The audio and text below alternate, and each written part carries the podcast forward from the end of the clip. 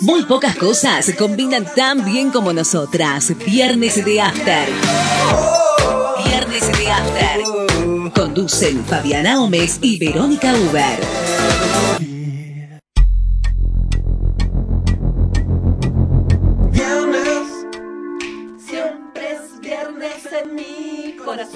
Hola, hola, hola, ¿cómo estamos? ¿Cómo estás, Verónica? Yo tranquila, porque la semana tuve un día feriado, todos de aprovechamos vos. para descansar. Para... No fue mi caso, ya contaré por qué. ¿Cómo estás, Gualicho? ¿De 10 te censaron? Muy bien. ¿Tempranito o tardecito? ¿Te hicieron madrugar? Bien, buena hora. Bueno, me alegro. ¿Y a vos? Eh, no, cerca del mediodía, once y media, doce, en el momento que decía, ¿dónde, a- compart- ¿Dónde está mi censista? ¿Dónde está mi censista? Así como la- este, esperando la carroza. En el momento que compartí ese meme, eh, o sea, lo terminé de compartir y me golpearon la puerta. Mira vos, justo, fue el O meme. sea, fue el universo me respondió. Y ahora que estás hablando de eso, me acordé, ¿sabes que creo que en alguna de esas plataformas que pululan por ahí, no las gratuitas, sino las que hay que pagar, me parece que la más anciana de todas las plataformas, este, eh, eh, han estrenado un documental que se llama Carroceros, que es sobre los fanas, super fanas de Esperando la Carroza, Sí. y de lo y que hay partes muy graciosas porque habla de los fanas viejos y los nuevos fanas, los que la encontraron a la película hace relativamente poco y la descubrieron.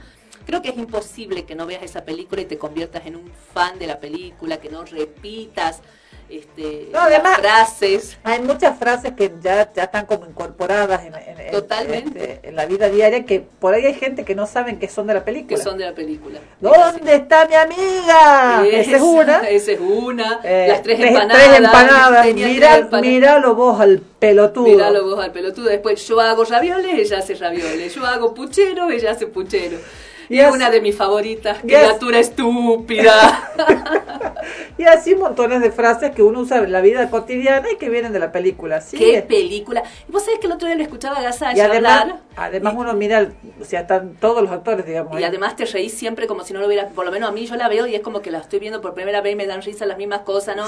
Me sigo riendo de lo mismo aunque sé el chiste. Lo escu- escuchaba que Gasalla, perdón, recordaba que cuando estrenaron la película no tuvo un éxito, no tuvo éxito No. al principio, no lo entendía la gente, no entendía el humor, no entendía, fueron muy pocos los que se engancharon en el momento del estreno, ¿no? Es una de las películas que va envejeciendo y va ganando adeptos y la verdad que Es como esas series en- Netflix que, que, que estu- cuando estuvieron en el aire no nadie las vio y ahora en Netflix son furor, digamos, que pasa con muchas... Claro, este, pasó con La Casa de Papel, que pasó sin pena ni gloria, que terminó la temporada así nomás y de pronto, no sé si fue efecto pandemia, no me acuerdo si fue antes de la pandemia en realidad, No antes de la pandemia. pegó un estallido en Netflix y los mismos actores cuentan que ellos no sabían por qué de golpe empezaban a subirle los seguidores que tenían en las redes sociales este y después bueno no sé cuántas cuántas este, temporadas más y todo el éxito que les trajo Netflix así que bueno son fenómenos que uno no entiende en qué momento estalla pero esperando la carroza si no la vieron búsquenla que seguramente ahí a esa sí la encuentran en la plataforma gratuita de Cine Play seguramente está porque un clásico como ese no no estoy segura tendría que buscar pero Pero debe estar en YouTube, si no... también en YouTube está.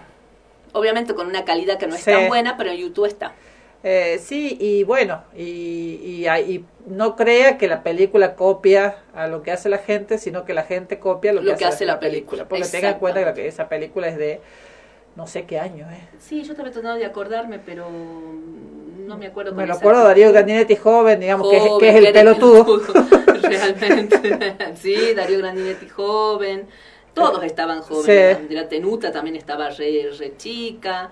Este, y bueno, y Gasalla, Brandoni, Gasalla, eh, la China Zorrilla, la Betiana Blum. Betiana Blum. Este, una película impresionante de 1985.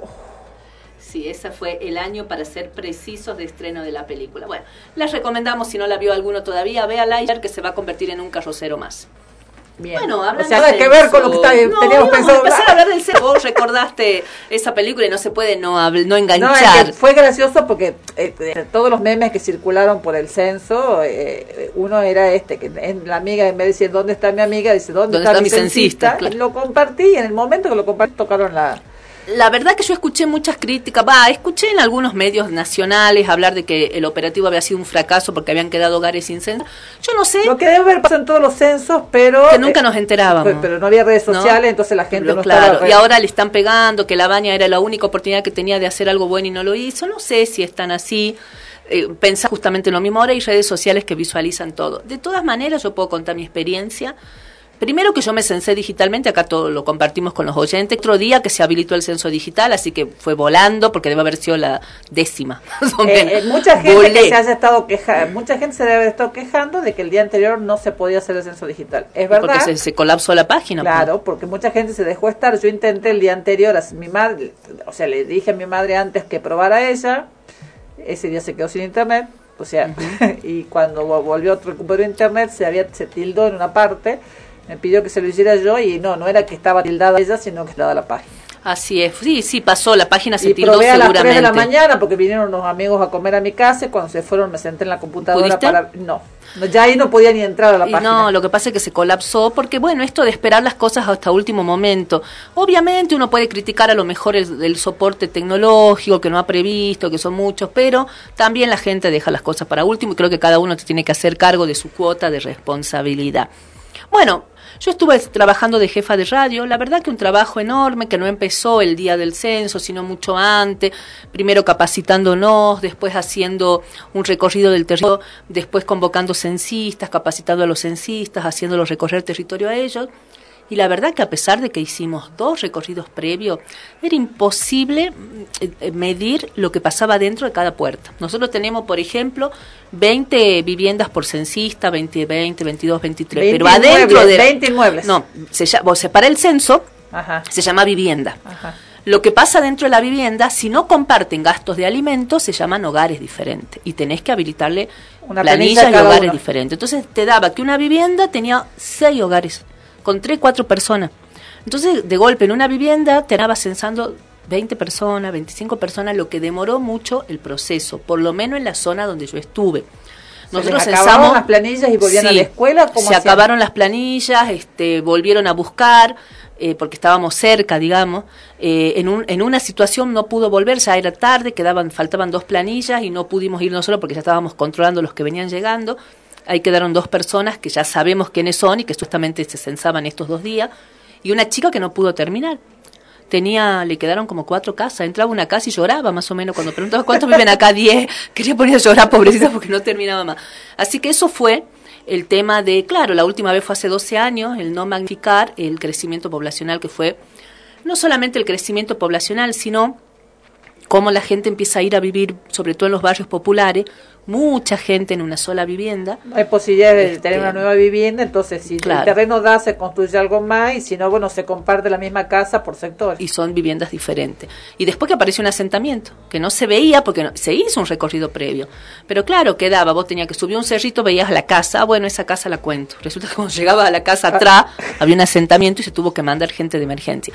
Esas cosas nos pasaron por lo menos a nosotros en la zona donde tuvimos. Hechos delictivos hubo tres primero un perro delincuente que mordió a una censista, pero poco fue un perro porque había muchísimo. Cuando hicimos el recorrido previo había mucho, se le pidió a la gente que los guarde y evidentemente eh, lo tomaron porque había menos. Si una chica la, mordió el perro, no fue, no pasó a mayores. A otra chica le quisieron robar el celular este, a punta de arma blanca. La chica gritó, salió otra gente, no pudieron. Y un tercer caso, eh, ahí nomás a la vuelta de la, de la escuela primaria donde estábamos, este, había tres personas y vinieron dos ladrones, le sacaron el celular del bolsillo a la chica, la tiraron al piso y la hicieron golpear. Pero había otras dos personas al lado. Fue segundo. Así que eso fueron las situaciones que tuvimos. ustedes también recibieron instrucciones de Gillian Fram para hacer el, para hacer el fraude y, llenar las planillas con lápiz? Mm, ¿Había que llenar con lápiz? no, había, no, no viste la publicación de Mónica Frade, una diputada formoseña. La ubico la diputada. Eh, ah, es la de los perritos, ¿esa era? hubo, tuvo otro, un par de hechos anteriores. Es una bestia, ya sé pero, eh, publicó, este, bueno, descubrió que había fraude en el censo porque por orden de Gildo Infran, los censistas en Formosa estaban censando no con virome sino con lápiz. Eh, eso para después poder cambiar los resultados y dar buenos números para Formosa. Bestia, bruta. Eh, no, nunca la censaron a ella y nunca vio que el censista va con lápiz. Este. En general, en general cuando se dan estas situaciones de documentos que hay que escanear, se suelen hacer con lápiz. Con lápiz, porque es más fácil por el lector, un lector óptico, algo así que tienen de escaneo. Y además, si hay que, si hay que y además más fácil para puede... Las evaluaciones de, del operativo Aprender son con lápiz. Por, eso, por, eso ejemplo, para dar algunos ejemplos. En estas situaciones, este, eh, digamos, eh, todos sabemos que se hacen con lápiz. Menos ella. y ella, es diputada, la pucha. Eh, después hubo mucha gente que cuando salió el número ayer, que es provisorio, es un primer número, digamos, porque claramente quedó gente sin censar. pero tampoco quedó un millón de personas sin censar. No, ya lo sé, pero el número que... Este, El número que estás refiriéndote es... Y además en todos lados dice que es resultado provisorio. Sí. En todos lados.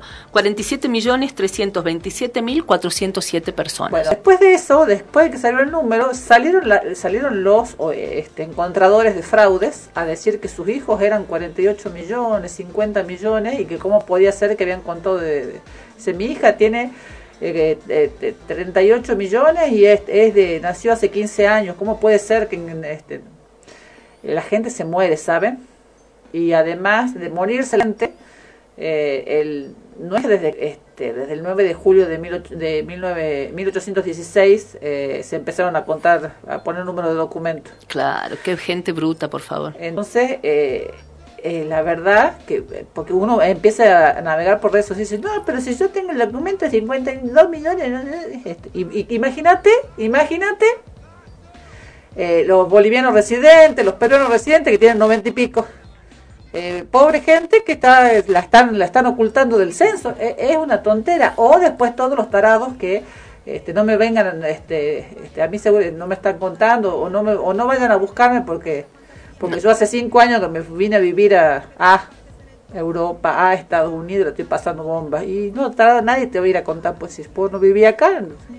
Como si se cuenta la gente que no es nativa, digamos, nacida en, en Argentina, pero este, residen en Argentina. Unos tarados, eso, mírelo al pelotudo, como dirían, varios, varios y diversos que están con el odio a flor de piel, con el enojo a flor de piel, que en todos lados quieren, quieren este, picarla, bardearla, romperla, ensuciarla. Pero bueno, eh, esos son los resultados. ¿Sabes que de esos 47 millones, 327 mil 407, que en realidad, si contamos una persona que vos y yo conocemos, 47 millones 326, no, 400 millones 327 mil 406, porque está contado doble. Que yo conozco a alguien que lo contaron doble. Lo contaron doble. claro, ¿ves? Estaba re bien organizado. La, salió para la ecuación. ¿Sabes que de ahí 52,83% son mujeres y 47,05% son varones, mientras hay un solo un 0,12 que no se identifica con ningún género. Esos más o menos son resultados preliminares, están hartando de decir que son preliminares, que después hay que someter a otras revisiones, que los resultados más definitivos van a demorar un ah, buen tiempo. Sí, así Imagínate que la misma gente que se quejaba porque no llegaba el censista era la que decía que no quería que lo censen. Sí, eh, tienen que, imagínate que tienen que, ah, este, después van a empezar a decir que hay fraude, cambiaron los números. Imagínate que tienen que agregar al mellizo que yo digo, al, sacar al otro. A los siete Pinedos, digamos. Porque si Pinedo acá, eh, no pasó el censista, acá somos siete. Digamos, este, y a todos los que estaban renegando en, las redes sociales, que no, además, ¿a qué hora terminaron ustedes de censar? Y mi última censista que vino y abandonó ya la tarea de faltando cuatro hogares, hoy eran las ocho y media y se supone que termina a las seis de la tarde. Las censistas en terreno. Hay gente que eh, siguió censando después de las seis de la tarde. Sí. No es que cerraron la escuela como No, yo volví a mi casa a la una y media de la mañana del jueves. Eh, yo, porque la jefa de fracción volvió a su casa a las cuatro de la mañana. Este, y a las nueve ya no estaba mandando mensajes, cierran el operativo, hagan tal cosa, hagan tal otro, o sea, había mucho que hacer, había que, eh, era un, fue un trabajo bastante minuto, era la primera vez, es la primera y última vez que participo de esto, y la verdad que es un procedimiento importante, inevitable que te quede alguno en el tintero, imposible censar minuciosamente a toda la cantidad de gente, porque los que ponemos en marcha el operativo somos seres humanos, no somos máquinas, y nos podemos equivocar. Los otros tarados porque yo esto, a, los otros, ahí está el, el, pelotudo, ahí lo tenían el pelotudo. ¿Por, qué este, este, eh, esto de inventar feriados? Primero el, capricho del censo. El censo está dispuesto por ley. Eh, hace un montón de tiempo. La última ley creo que es de hace tres censos, eh, pero antes también estaba establecido por ley. se viene haciendo desde 1890 y pico. Las preguntas sí fueron cambiando. Eh, eh, al principio, ah, pero además al principio no se contaba la población indígena, no se contaba este, a los esclavos, no se contaba mucha gente que residía, se contaba solamente a la gente este, blanca este, y, eh, educada, digamos, eh, y al resto de la población no se la contaba. Ah, no se la contaba, no es que no se la contó porque no, no se insista, no estaba pensado para contarse esas personas. No eran personas. Bueno, después vamos a hablar un poco de algunas cosas vinculadas a la persona o al no ser de acá o al no ser argentino. Eh, eh, ¿No? Después, más adelante, podemos abundar en este tema. Yo solamente puedo a quien no censaron, si alguno, si algún oyente, alguien que está acá, no, no lo censaron, puede esperar que llegue, que llegue el censista, puede hacer el censo digital que lo habilitaron para que se haga, eh, o mandar un correo a censo.indec.gov bar o comunicarse al 0800 345 2022. Yo ni repetiría el número porque he escuchado en varios medios este, de que no atienden que no atienden nada. Bueno, capaz que, lo más fácil es hacer el censo digital. Que ni siquiera llama o esperar el debe estar saturado también. Si van a ir los censistas, si, si el censista fue honesto y le dijo a los jefes de operativo, no, no me, me faltaron estas casas, se va a completar. Ahora, si fue un censista trucho, que porque de, de hay de todo, que, que dijo que sí, no, eh, hay lugares que, que, que, denunciaron que le pegaron el cosito del censo y nunca les tocaron el timbre de la puerta y les pegaron el sticker, por ejemplo. Ahí ya van a tener que, llamar o mandar mail o hacer el censo digital porque evidentemente esta persona las declaró como censadas y nunca las censó. Puede pasar. Había 600.000 censistas en el país. De esos 600.000 algún trucho seguramente se coló. Así que eh, no tiene que ver con el operativo en sí, sino a veces con las conductas y las responsabilidades individuales. y además hay cosas básicas como que eh, esto, la impaciencia, uno veía en las redes y demás. Este, en general a mí toda la vida me censaron a la tarde. Eh, a mí a la mañana, tempranito, tipo 9 ah, ya estaba censada. Nunca tuve la expectativa, por suerte, porque se ve que saben quién soy yo, no, nunca tuve la expectativa de que fueran a primera hora. bueno, fueron antes que otras veces pero en general siempre me han censado. un horario decente para vos, por el que ya estabas levantada. Pasado el mediodía. Em, yo dejé papelito afuera de la puerta, dejé el papelito. En el yo tengo unos vecinos que yo ya les, yo que yo, yo, que le encargo el edificio le sacaría el papelito porque se ve que se aprovecharon y se fueron y dejaron el papelito puesto en la, puerta. Yo lo dejé. Ah, sigue pegado ahí. No, yo lo dejé puesto porque este me, iba temprano y este bueno, hay que. La única vez que se hizo un domingo el censo fue en el, durante el gobierno de De la Rúa eh, ¿Y por qué no se hace los domingos? Porque lo que se busca es que la gente esté en sus casas, no aproveche fin de semana largo, fin de semana feriado y, se vaya a otro Por eso no se hace ni viernes ni lunes, se hace un miércoles mitad de semana. Claro, para este, porque y este, esa gente que trabaja los siete días de la semana y que estaba amargada porque no podía trabajar el día miércoles, entienda que por una cuestión de salud mental y de salud física, no es bueno trabajar siete días por semana. Hay que parar una vez, una vez por diez años, así que deje de romper. Y nosotras que propendemos y luchamos por la semana laboral de cuatro días, la elección del día no nos parece desacertada. No. Para nada. Bueno, vamos, antes de ir a la tanda, hacemos un rapidito, un, un, flash de titulares, flash de títulos nomás. Villa quedó formalmente imputado en la causa de abuso sexual. Recordemos que es el jugador colombiano Sebastián Villa, que juega en Boca Junior, que tiene su segunda denuncia por abuso. Esta vez fue imputado. Mientras esto sucede, él es imputado, está pidiendo exhibición de prisión y el pedido está siendo rechazado, pero él no está detenido. que no está imputado, lo que se le dio fue intervención en, en el expediente. Dice acá que quedó formalmente imputado dice que fue formalmente imputado. Entiendo que eh, todavía no hay una imputación específica, pero sí se le eh, da intervención en las actuaciones porque como se está haciendo una pericia y tienen que declarar testigos para que él pueda hacer el control de la prueba que eh, se va a producir para que no plantee después. En principio ya hay una medida cautelar. El juez de garantías 2 de Lomesaro Mora dictó una medida cautelar que incluye restricción perimetral e impedimento de contacto de Villa hacia la víctima, mientras Boca Junior cri cri, no escucha, no entiende, lo alaba. Nada es que no entienda. Eh, Él me dijo que lo que hace él en su vida privada es no les interesa el club, le, le, saludan el cumpleaños. Una jugadora de Boca muy buena que está convocada a la selección nacional argentina tratando de defender al tipo este, eh, muy mal. De, mínima, de, mínima, lo que que hacer Boca podía haber zafado diciendo eh, toda persona es inocente hasta que se demuestre Claro, lo contrario. y está. Laboralmente nosotros no podemos hacer nada hasta que no y que no puede en realidad. justicia. Que en realidad no pueden. En realidad pero- no pueden. Pero no- hicieron más que, Más, claro, lo no, defendieron. un desastre. Horrible, Y espantoso cómo están diciendo, llevando. El lobo siempre será malo si quien cuenta la historia es Caperucita. Y como dijo alguna este, em, este influencer por ahí, este siga Villa este, eligiendo a los malos de los cuentos de los hermanos Green, así le va a ir, siga y- empatizando y poniéndose en el lugar de los malos de los en el- cuentos. en el cuento de Caperucita Además, El malo es el lobo. Y curiosamente lo dijo, lo leí en, en Twitter y no es que lo inventó la persona que lo publicó.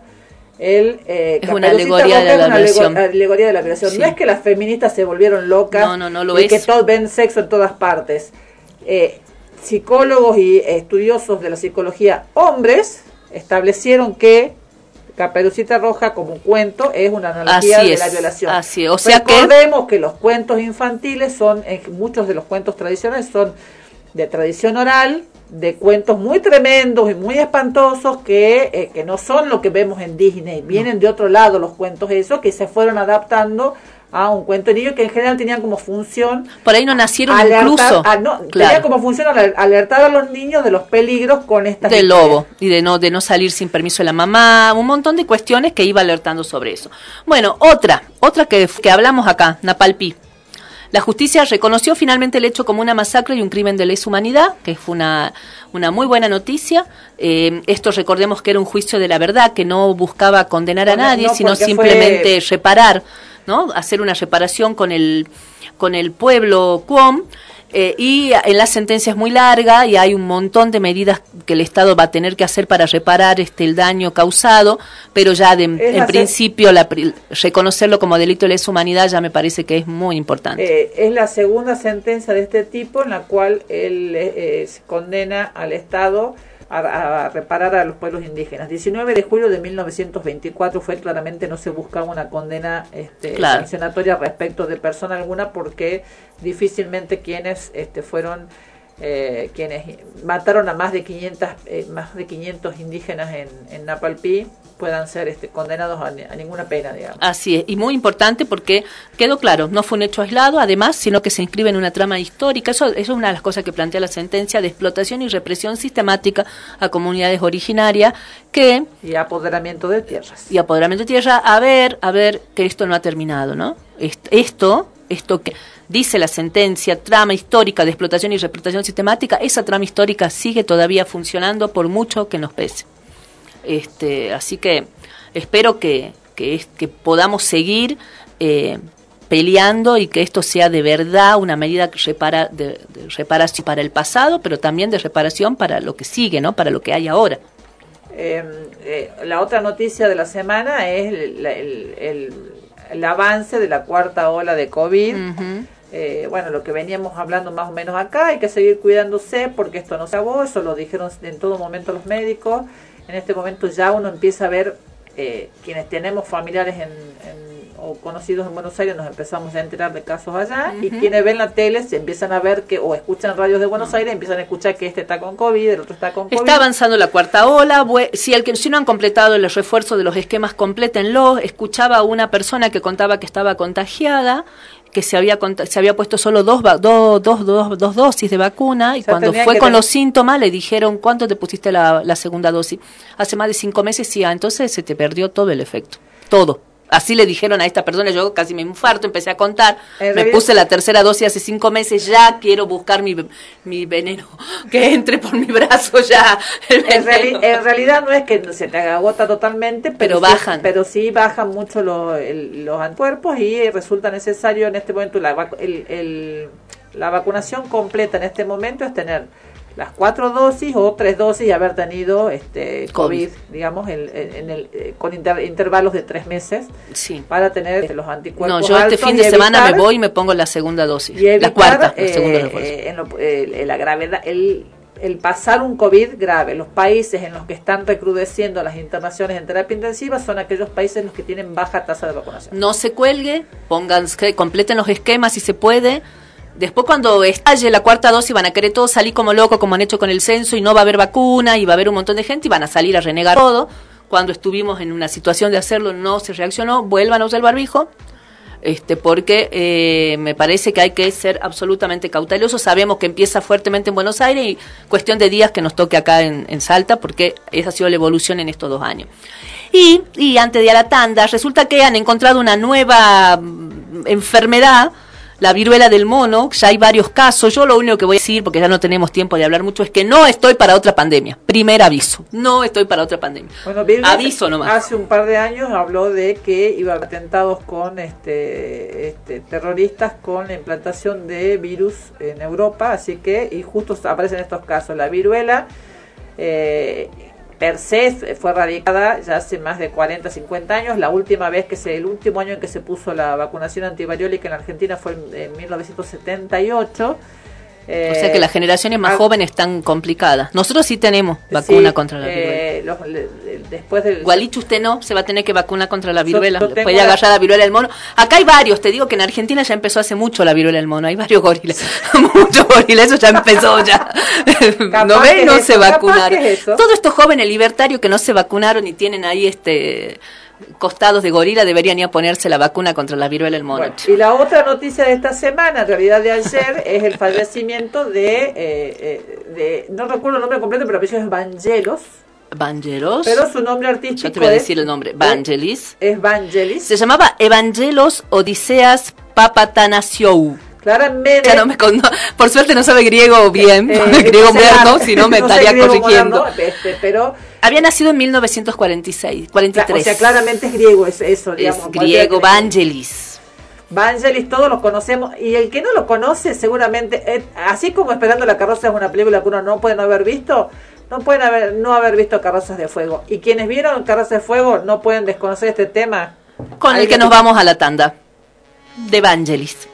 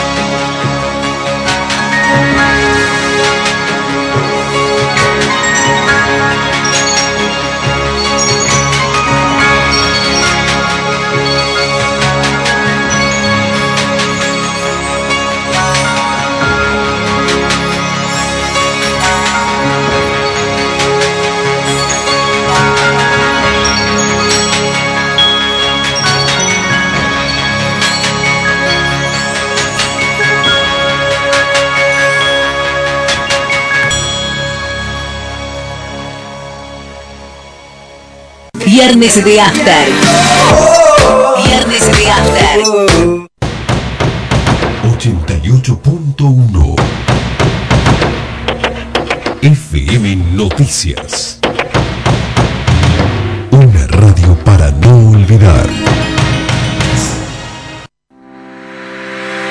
En la ciudad de Cerrillos, Nexus Nefrología y Diálisis, dotado con 17 riñones artificiales para la realización de diálisis crónica, hemodiafiltración y diálisis peritoneal. Totalidad de cañerías de acero inoxidable, lo que permite garantizar los más altos estándares necesarios para realizar esta técnica. Nexus Nefrología y Diálisis se encuentra en la Ruta Nacional número 68, kilómetro 168 en Cerrillos. Nexus Nefrología y Diálisis ya funciona en Orán, Tartagal y Cafayate. Nexus Nefrología y Diálisis. Teléfonos 0800 555 3868 o 3875 20 089. Correo nexuscerrillos arroba gmail.com.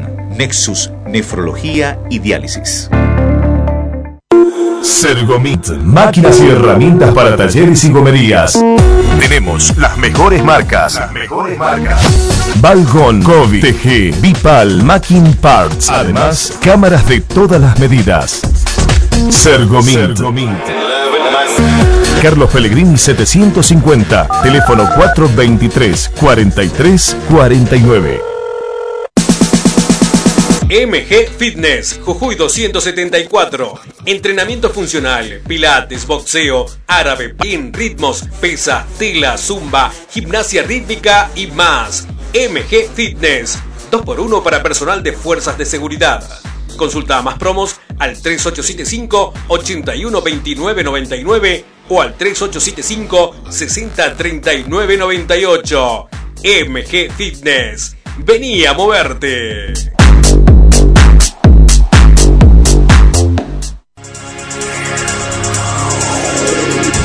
Mientras todos buscan entretenerlo, nosotros lo invitamos a informarse. Nosotros lo invitamos a informarse. 88.1 FM Noticias. La primera del dial.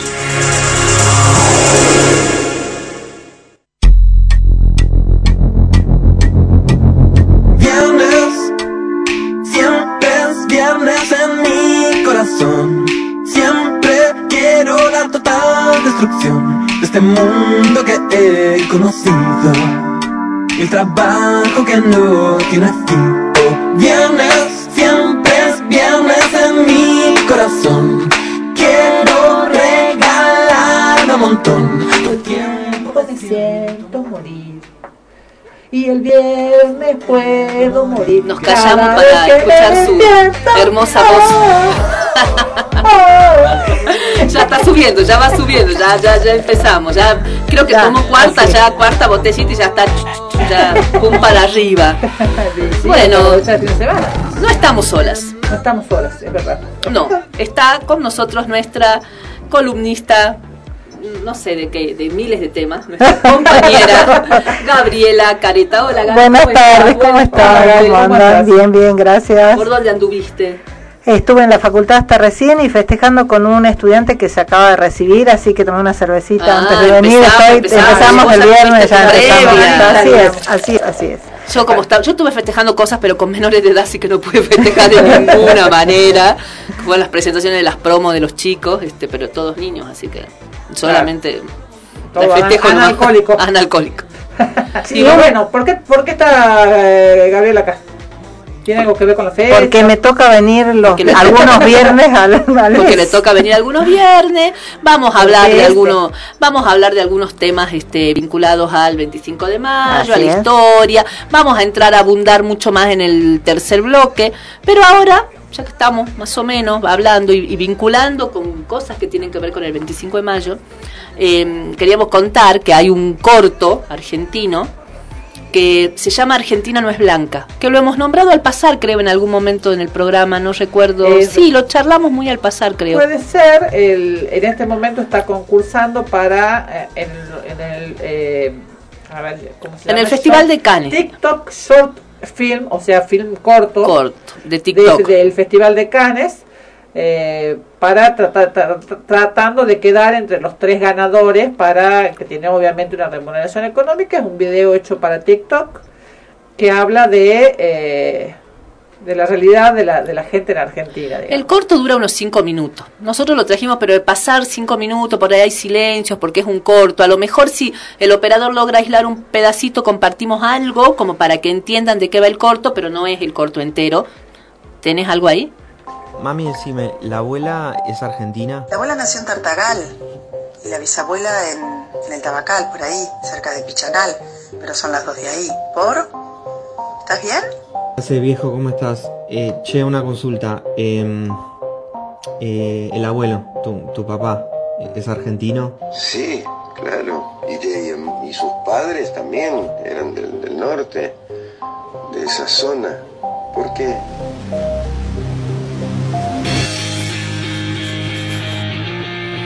El, el contexto tiene que ver con que todo el mundo le dice que parece peruano, Claro, o inclusive de, de Tailandia. O, o de dónde es, de o de todos dónde le preguntan. Nadie lo reconoce No es como co- argentino. No, es como la, no sos como la gente de acá. Y gracioso porque no es, a ver, hay un momento en que él está con una chica besándose, la chica le dice que bien besan los peruanos y él se queda mudo mirándola. Después está con amigos, amigos progres, progres, digo progres entre comillas, ¿no? Gente que uno supone que tiene la cabeza más abierta, así toda onda hippie y demás en una fiestita y todo le preguntan lo mismo, ¿de dónde soy? ¿De dónde soy? ¿De dónde soy? Y a partir de ahí viene todo el cuestionamiento de él. Eh, y termina el corto eh, con, con una marcha de este, que habla de la Argentina que no es blanca, ¿no? Que tiene que ver con hay un grupo que se llama Identidad Marrón que tiene una página en Instagram y debe tener en Twitter también, yo la sigo en realidad por Instagram, donde se planteó este tipo de, de problemas asociados al desconocimiento de la identidad argentina eh, por el color de piel. No, y la convicción de que, de que argentino es el que vive en Buenos Aires, digamos. Pero además también... Que tampoco es blanco en un 100%, digamos. Creo que tengo varias raíces, ¿no? Estoy pensando en reflexiones acerca de que, que se instalan como verdades eh, los argentinos descendemos de los barcos.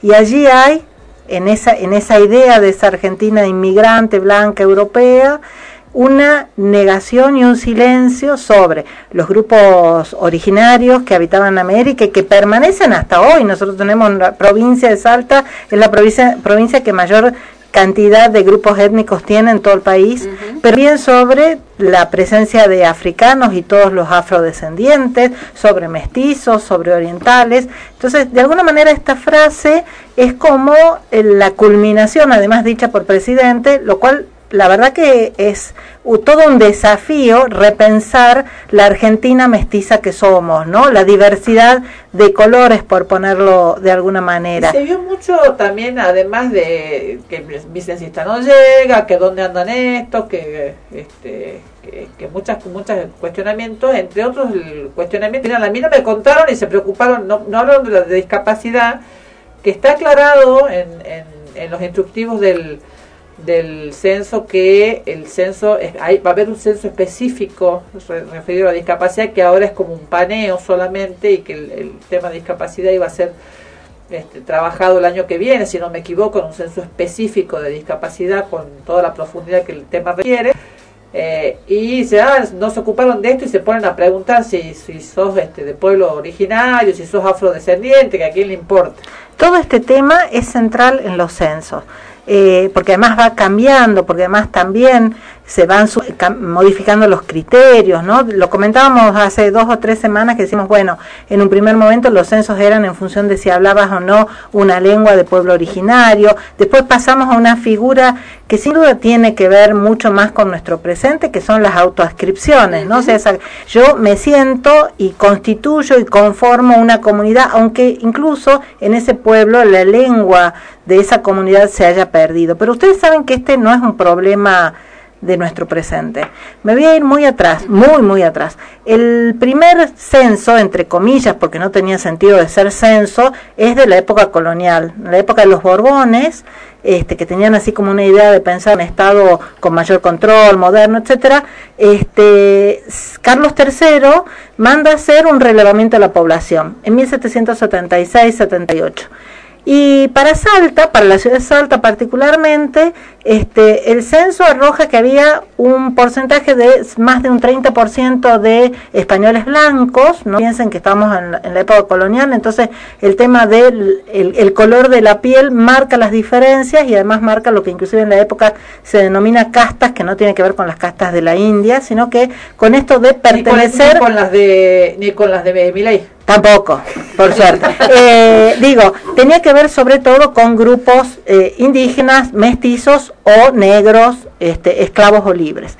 Y eh, la, la, el, el, recuento para la ciudad de Salta en ese momento marcaba un, un 30% de población blanca y después el resto se dividía entre eh, indígenas, mestizos y eh, negros, esclavos y libres, porque se, se registra también la la, la, condición legal, ¿no? En este caso. Y ustedes saben que una historiadora que ya falleció, que escribe un, un libro sobre Salta, hace una lectura tan particular de esto, porque uno podría decir, bueno, si yo tengo el 30% de españoles y el 70% pertenecen a las castas de indios, esclavos, negros, libres, etcétera, entonces la mayoría de la población en Salta, ¿qué era?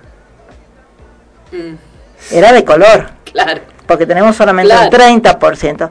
Sin embargo, lo que hace, hace ella es dividir en función de si son mestizos, uh -huh. si son indios, si son negros libres, negros este, esclavos, y dice, la mayoría de la población de Salta en la época colonial era blanca. Por eso los, la, el dato, el dato cuantitativo, también depende de cómo se lee, de la intencionalidad con que se claro. lee. Y obviamente ya hay desde muy temprano en Salta, estoy hablando de los historiadores de la década del 30, del 40, todo una, un intento de lectura de que la Salta es española, blanca y que viene de esa tradición, ¿no? Borrando esta diversidad cultural y racial que tiene la provincia de Salta. En, yo estimo además que en el primer censo probablemente las mujeres tampoco han sido contadas y si fueron contadas fueron contadas no sé algunas. Se, sí se cuenta varones porque son cabezas de familia etcétera. Hay un montón de silencios. Piensen ustedes que estábamos en la época colonial no estaba desarrollada la estadística. El censo además lo realizaban eh, personas de, designadas en algunos casos eran los curas no o sea estamos en una, una sociedad muy diferente de la de hoy pero digo cómo esos datos que depende de cómo los leemos y desde qué lugar lo leemos, podemos ver una una salta ya multicolor, eh, obviamente en la colonia, o podemos pensar que lo que hay es una mayoría blanca eh, descendiente de españoles, ¿no? Eh, y hay muchos estudios muy interesantes, por ejemplo, con los afrodescendientes. ¿Dónde por... están los negros? No te preguntan, pero ¿dónde están los negros? En Salta no hubo negros, te no? dicen. Los, los, Viste que había un grupo, los mercedarios. Bueno, ¿no? Así se llamaban los de la. Lo, eh, había como una cofradía, no sé cómo se llama uh -huh. en la iglesia, que estaban en la iglesia de la Merced, uh -huh. que eran mulatos. Totalmente, hay varias cofradías de mulatos. Sí. En Salta tampoco hubo desaparecidos, pero bueno. Bueno, es, que, es que en realidad los silencios en los procesos de construcción de memoria histórica, sea de memoria de la dictadura, y, eh, pero también claro, para antes que alguien prendió la radio justo, justo ahora fue una ironía. Estamos estamos ironizando sobre esto. En realidad eh, negros hubo en Salta, en la colonia, hubo durante el siglo XIX y sigue habiendo hoy. En realidad es cuestión de que nos miremos un poco, de que vemos un poco, nos miremos en el espejo, nos miremos entre nosotros y vamos a reconocer esos rasgos que hacen a, lo que hubo en Salta fue un profundo mestizaje.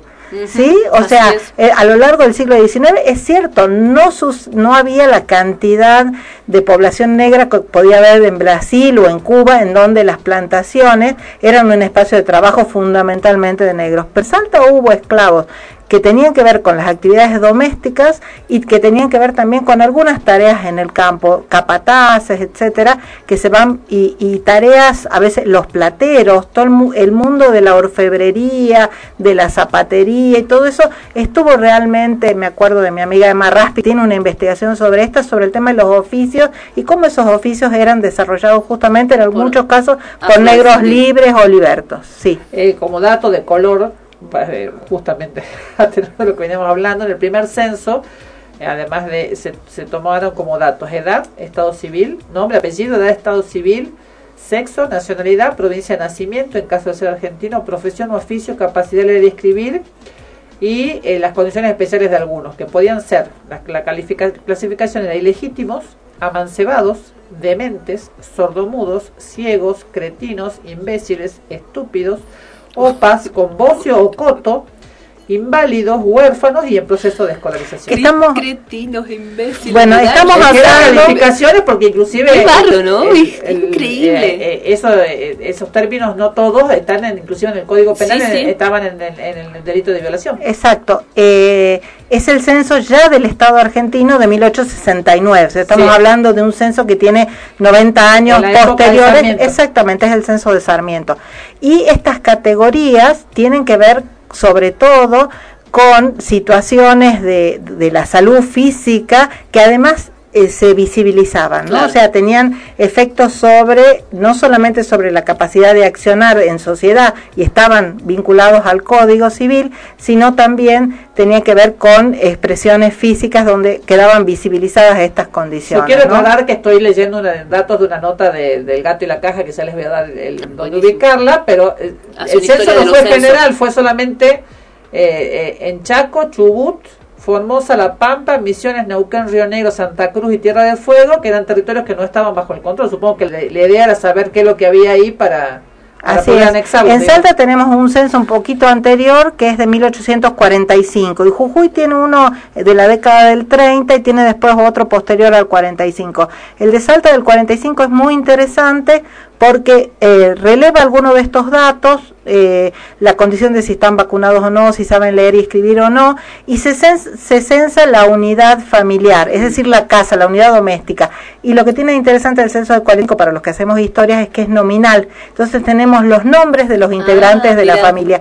Y es muy interesante ver la cantidad de mujeres que están al frente de las familias tanto en los sectores populares como en los sectores de la élite, ¿no? De los que van a conformar la oligarquía del siglo XIX. O sea, bastante. muchas mujeres, muchas mujeres, sí. ¿Vos sabés que ah, bromas que hacíamos con algunas amigas cuando hablaba, cuando sonaba, empezaba a sonar fuertemente el patriarcado y el feminismo, ¿no? Este, y una amiga mía decía, en mi hubo patriarcado, en mi casa mandó mi mamá, siempre lo tuvo cortito a mi papá, salía a laburar, y yo digo, la mía, más o menos.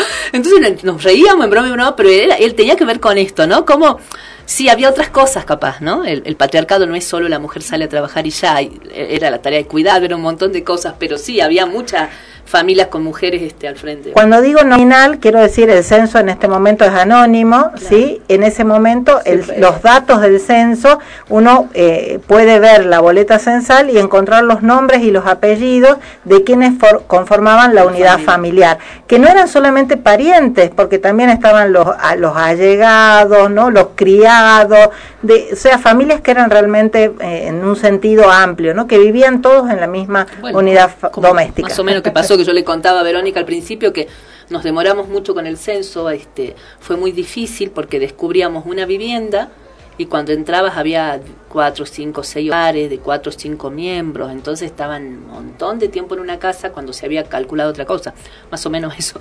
Era mucha gente en una unidad familiar. Así es. Bueno, interesante. Ya que estamos hablando del censo y con esto de la Argentina no es blanca, Identidad Marrón es un grupo que este, de, en redes sociales, en Instagram, lo estoy mirando yo, habían hecho una campaña que decía sí a la 22, porque la 22 es la pregunta del censo este año, que decía, si te reconoces integrante o descendiente de un pueblo originario, ya sea por conocimiento genealógico, porque te reconoces étnicamente, esa la pregunta apuntaba a eso y ellos dicen, si, te, si responde que sí, si vos te sentís, pone que sí, esa fue la campaña de ellos, ¿no? Entonces, la, de- tenés rasgos indígenas, sí a la 22, sos marrón o marrona, sí a la 22, te reconoces indígena, sí a la 22, sos descendiente de pueblos originarios, sí a la 22. Interesante estuvo la campaña, ¿no? Porque también esta No, porque cuestión hubo de... todo un cuestionamiento previo, hubo Sí. acciones judiciales inclusive respecto de, bueno, similar al planteo que se hace desde las familias de, de- con, con, este, personas con discapacidad respecto de no que no había una consideración específica y por ahí se, se ellos eh, eh, sentían que se estaba tapando de vuelta la, identidad indígena. Pero curiosamente, más allá de esto que no es tampoco tan sencillo, que tenemos muchos años de, que lo, lo indígena es lo inculto, lo, lo, lo, lo bárbaro, este, los bárbaros de Europa son los indígenas este, en América, y, y lo vergonzante o no seas indio este es como decir no seas este no seas bestia no seas bruto. eh, y eso es lo que hay mucha gente que a pesar de sus orígenes rechaza reconocerse como tal por por todo esto enseñado y aprendido a lo largo de décadas y décadas. Y este trabajo no es tan sencillo, ya antes de- a nadie quería ser indio y ahora todos quieren ser para tener este su pedazo de tierra, no, es un proceso en el que la gente va tomando conciencia de su, de su identidad. Y pasó que una persona que fue parte de esta radio, Lula González, que eh, trabaja como periodista ahora en Sí. Buenos Aires, cuenta en Twitter, dice, hoy en el censo reconocí por primera vez mis raíces indígenas y fue muy fuerte pero también emocionante y una mezcla de orgullo e impotencia de por qué no lo hice antes. Y ella sigue contando. Y la agredieron de tal manera en Twitter, las contestaciones a ese tweet que ella ponía emocionada de, de- de sentir que, que- que- de reconocer algo que tiene que ver con sus orígenes, este, y, fue tan agredida, agredida aparte desde, desde bueno, literalmente nos chupa un huevo pedazo de aborigen, le pone uno, y sí una cara de bolita, o sea, el, el, el, el marrón es, es de Bolivia, básicamente es la visión que hay, como si fuéramos muy diferentes del punto de vista este, de origen y de, y de, no quiero decir étnico porque no es la palabra, pero bueno, es por ahí por donde lo pueden entender, digamos como si, la, si el río o, una frontera política nos dividiera este, de, origen y de, y de, y de similitudes y de, y de familias, porque todos sabemos, conocemos familias que tienen la mitad de la familia que es la mitad de la familia del otro lado de la frontera. Este, y mucha agresión, o sea, mucha agresión desde, el, desde, desde los, para mí, los cinco de siempre que protestan por la pregunta y los que protestan, los que eh, hacen este tipo de comentarios respecto de aquellos que deciden autorreconocerse de una man- de, de lo que sea, ¿no? Porque cualquier cosa que no sea hegemónica deciden autorreconocerse de cualquier identidad no hegemónica es una ¿Cómo nos cuestan las diferencias, no? Cuando entender que las diferencias realmente nos enriquecen, eh, nos cuesta reconocer que el otro se, se siente y se ascribe a, a algo que es distinto de lo que soy yo. y, eh, y eso inmediatamente mm, se ve que perturba, se ve que me, me, me saca de un lugar de confort y de seguridad y a lo que me lleva es a la agresión. Eh, el desconocimiento, el ataque. Eh, yo creo que igual hemos ido mejorando a lo largo del tiempo. Yo creo que la posibilidad, por ejemplo, hoy de llamar a los pueblos originarios con los nombres que ellos mismos se dan y no con aquellos que les fueron impuestos y que en realidad tienen un sentido peyorativo. Decimos, a los huichís le decimos huichís y no les decimos mataco, porque en realidad mataco era, es un nombre de dominación y es A un nombre a los peyorativo. pobres decimos cuominotoas. Así digamos. es. Lo que no era así hace 10 años, 15 Exactamente. años. No, no, no, no hace falta irse tan lejos. Exactamente. Y tal vez la otra cosa que nos esté faltando, yo pienso, a veces esto, por ahí un mensaje para, para los que somos profes de ciencias sociales, es que en los contenidos de nuestras materias trabajamos con el tema de lo indígena como algo del pasado, ¿no? Entonces describimos los distintos pueblos a la llegada de los españoles, con suerte, ¿no? Creo que entonces los ubicamos en un, en un territorio, hablamos de su cultura, etcétera, etcétera, entra la Espa- España, eh, la colonia, la dominación, tenemos distintas por ahí planteos para hacer sobre esto, pero de repente esos indios quedan en la historia y hoy no no están, no hay esa proyección, no hay un planteo para pensar, bueno, cuáles son los problemas de esas comunidades originarias hoy, cómo se han ido modificando, cómo han ido y no, re- cambiando. y no reconocer, tampoco no enseñar que muchas de las cosas que tenemos en la cultura diaria vienen de ahí, digamos, y el- no no no hablar no hablar de analizar el sincretismo, digamos, cómo se fueron integrando en muchos aspectos este, las, las diversas culturas, por ni siquiera decir las dos culturas, las diversas culturas que nos fueron este, atravesando, eh, como muchas palabras que utilizamos hoy en día eh, eh, tienen, tienen su origen en, en lenguas indígenas. Yo, eh, sí, ya lo conté al aire, creo, pero viajé con mis hijas a, a conocer Machu Picchu. Y la típica del, del conductor de la- del colectivo a la vuelta, tratando de entretener a la, a la gente, dice, bueno, vamos a eh, aprender algunas palabras este incas, y yo me río porque les digo, bueno, nosotros jugamos, estamos haciendo trampa porque la mayoría las conocemos, digamos. Y mis hijas me miran, claro, cuando dijo que Inti es sol, Cuchi es chancho, eh, y así nos iba diciendo, y mis hijas, este, Claro, decían, ah, cuchi, mi, la- una de mis hijas, porque tiene un amigo que, le- que amaba que le decía cuchicito, pero nunca había hecho el- la conexión entre una cosa y la otra. Son palabras, este, conductas, comidas. El miércoles que viene, la- muchísimo de nosotros vamos a comer este lo que, creo que es el, un plato de- del, ma- del mayor sincretismo en nuestra cultura. este. Y, y decir también, Vero, que ese sincretismo, este, este mestizaje que nosotros encontramos no se dio sin violencia ni sin luchas, ¿no? O sea, eso también, ¿no? Entender que obviamente hay allí eh, esfuerzos muy grandes por imponer una cultura, resistencias y reapropiaciones. O sea, las propias este, sociedades indígenas, los distintos sectores, los, los- el sector africano también resistió, se reapropió, resignificó. Parece que Civilización o barbarie, también también lo que te digo yo, esto de que la gente durante mucho tiempo el ser indígena era algo malo, era algo, este, era algo inculto, era algo este, sin educación. Y todavía hoy, ¿no? Y todavía hoy hay muchas personas que reniegan de esa condición. A nosotros nos pasa por ahí con los estudiantes que llegan a la universidad, que a veces les cuesta plantear, porque bueno, la universidad tiene una serie de este, posibilidades que da a, a los estudiantes que pertenecen a comunidades originarios, ¿no? De hecho, hay un centro de estudiantes de el CEUPO, exactamente, que acompaña el proceso de este, aprendizaje, pero también de, eh, de diálogo cultural que implica entrar a una universidad que está pensada en términos absolutamente occidentales, ¿no? Entonces hay un trabajo fuerte ahí, pero hay muchos estudiantes que pasan el primer semestre, a veces hasta el segundo semestre, y recién ahí se animan, y depende de las carreras que cursen, recién ahí se animan a decir, ay, yo pertenezco a una comunidad, yo soy Wichí, yo soy Diaguita, yo soy... ¿no? Y esto realmente habla de eh, los procesos que todavía como sociedad nos tocan dar eh,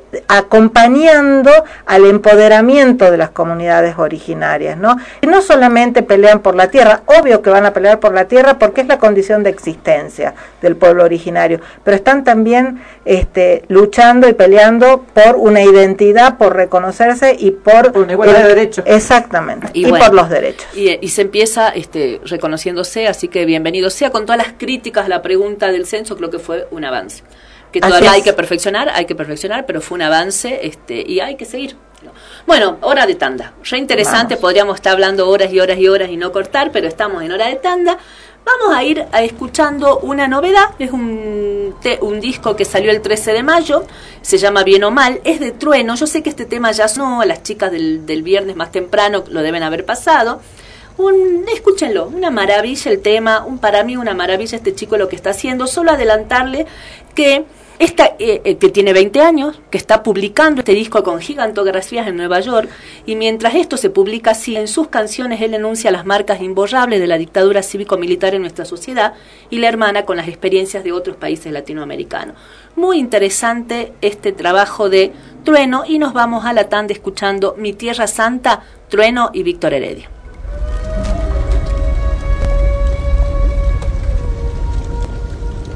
Si pregunto hoy que llevo a dónde voy, de Tierra Santa. Soy de donde nací, donde voy a morir. Mi Tierra Santa.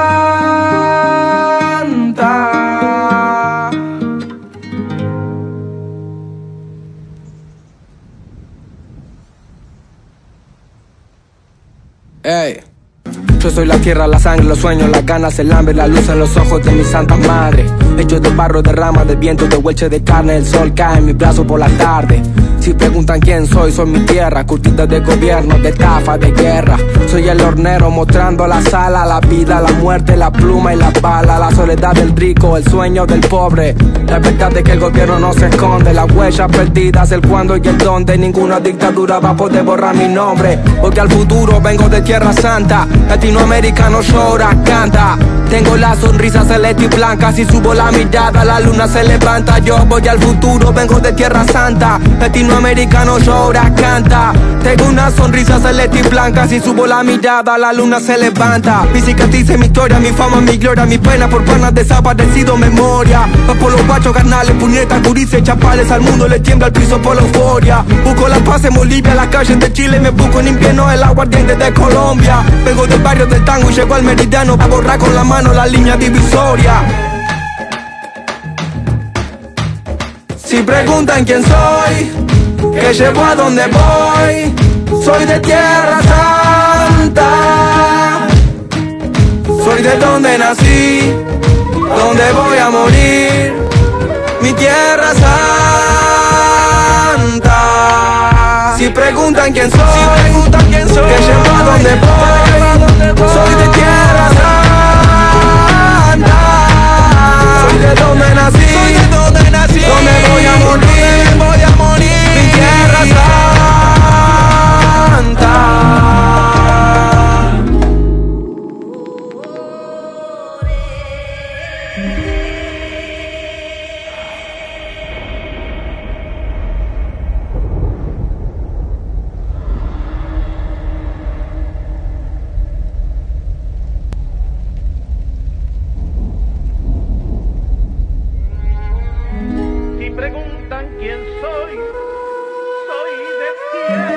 vine al mundo a defender mi tierra, soy el salvador pacífico en la guerra, me voy a morir luchando, estoy firme como un venezolano, soy Atacama, Guaraní, Cabadí, Tucano. Si quieren tirarme el país, lo levantamos. Los indios construimos los imperios con las manos. Voy al futuro, vengo con mis hermanos de diferentes padres, pero no nos separamos. Soy el fuego del Caribe y un guerrero peruano. Le doy gracias a Brasil por el aire que respiramos.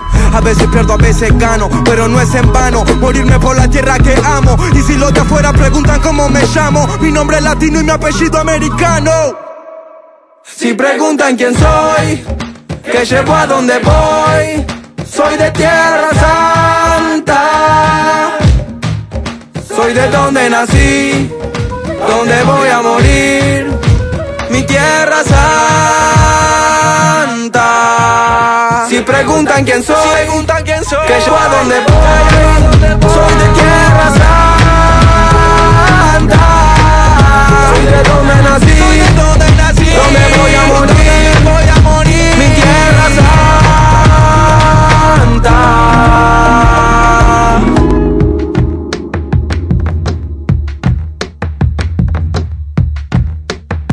cicatrices, mi historia, mi fama, mi gloria, mi pena por panas desaparecidos.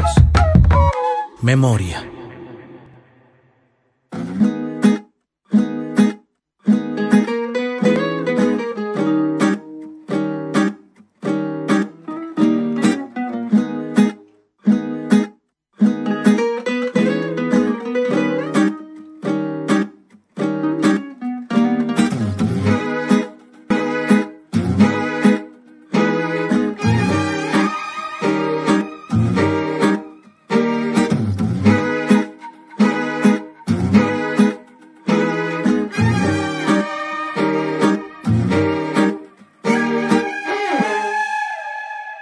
Viernes de After. Viernes de After. 88.1 FM Noticias. ¿Qué más hacer en esta tierra incendiada La opinión de la gente. sino cantar?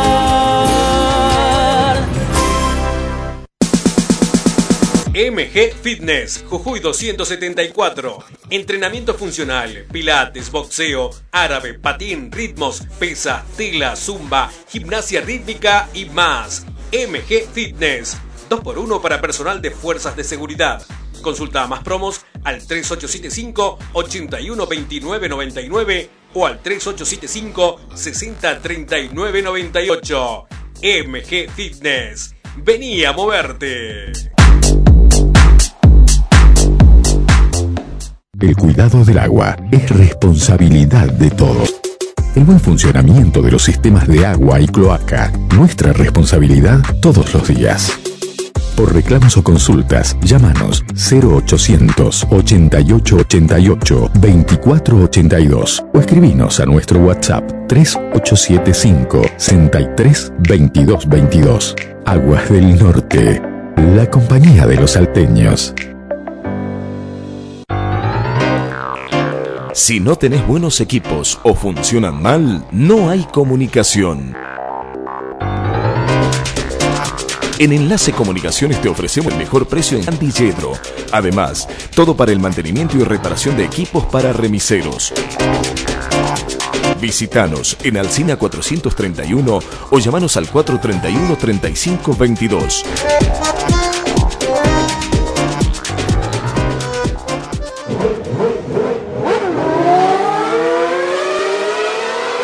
Forbat, la casa de las baterías y pilas. Baterías para autos y pickups nacionales e importados. Baterías para motos, cortadoras de césped, armados de packs a medida, accesorios para notebooks, video y fotografía, linterna de todo tipo. También paneles solares y heladeras con freezer y gas. Sábados, abierto todo el día. Forbat, la casa de las baterías y pilas. Nuevo local San Juan 691, esquina Florida, playa de estacionamiento. Teléfono 431 7021. Mientras todos buscan entretenerlo, nosotros lo invitamos a informarse. Nosotros lo invitamos a informarse. 88.1 FM Noticias. La primera del al.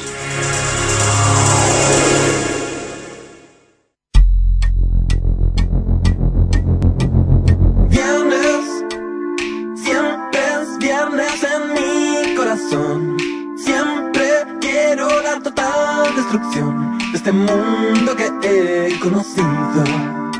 El trabajo que no tiene fin. Oh, viernes, siempre es Se pasa corazón. volando el tiempo cuando estamos reunidas y empezamos a darle a la lengua y hablar y hablar y hablar. Porque mira, ya estamos empezando en el penúltimo bloque, se Así pasó es. volando el tiempo.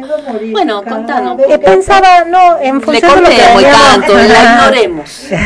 Ella canta de fondo. Ella canta de Este, fondo. Pensaba en esto de- de esta Argentina multicolor, ¿no? Y decía, bueno, cómo los actos patrios, el 25 de mayo, también aparecen, le- aparece esta, esta Argentina multicolor, pero muy estereotipada, ¿no? De repente los blancos son los que están en la escena del poder y los negros son, este, y los indígenas son los vendedores, la vendedora de pasteles, de velas, etcétera, Bueno, en etcétera. este video, en este Argentina este no es blanca, el chico está en el almacén comprando verdura y se le acerca uno a pedirle, a preguntar el precio de los tomates. Eh, esa, esa, no es ese estereotipo, pensamos realmente la división social y de tareas dentro de la sociedad en función también de los colores de la piel. Y esto nos pone directamente en lo que es eh, la fecha que se viene, la fecha patria que se viene, que tiene que ver con la historia, pero que tiene que ver con nuestro presente, que es el 25 de mayo, el próximo miércoles es feriado, y para eso... ¿Por qué no tenemos- pusieron un domingo?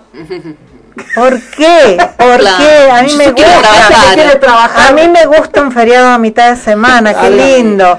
Y para pensar sobre el 25 de mayo, el vínculo presente, pasado, eh, y el 25 de mayo en Salta, pues siempre la referencia que tenemos es la del 25 de mayo en la ciudad de Buenos Aires.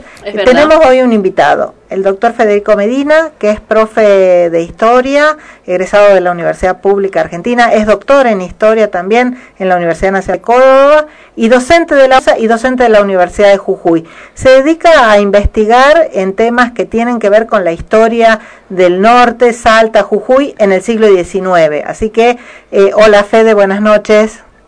Hola, ¿qué tal? Muy buenas noches. ¿Qué tal? Hola. A todas allí, ¿qué tal? Y a todos Estamos con aquí estamos con Verónica y con Fabi y la primera pregunta a Federico Medina es ¿qué significó el 25 de mayo en términos del proceso histórico que después va a generar Argentina?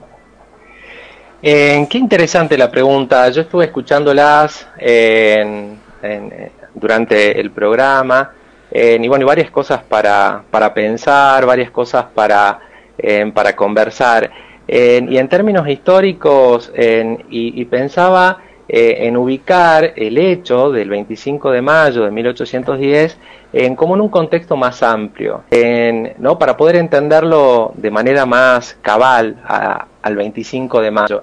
En- y ese proceso tiene que ver con en la crisis de la monarquía. Pensemos que en, en ese momento en el virreinato del Río de la Plata en, dependía de la monarquía en, hispánica. Y en 1808, ¿no? es decir, dos años antes de, del 25 de mayo de 1810, se produce una, una crisis en, la monarquía y que tiene que ver con una crisis primero política, en el sentido que en Napoleón Bonaparte eh, invade la península, invade la metrópoli de España, y por esa invasión el rey de España abdica al trono.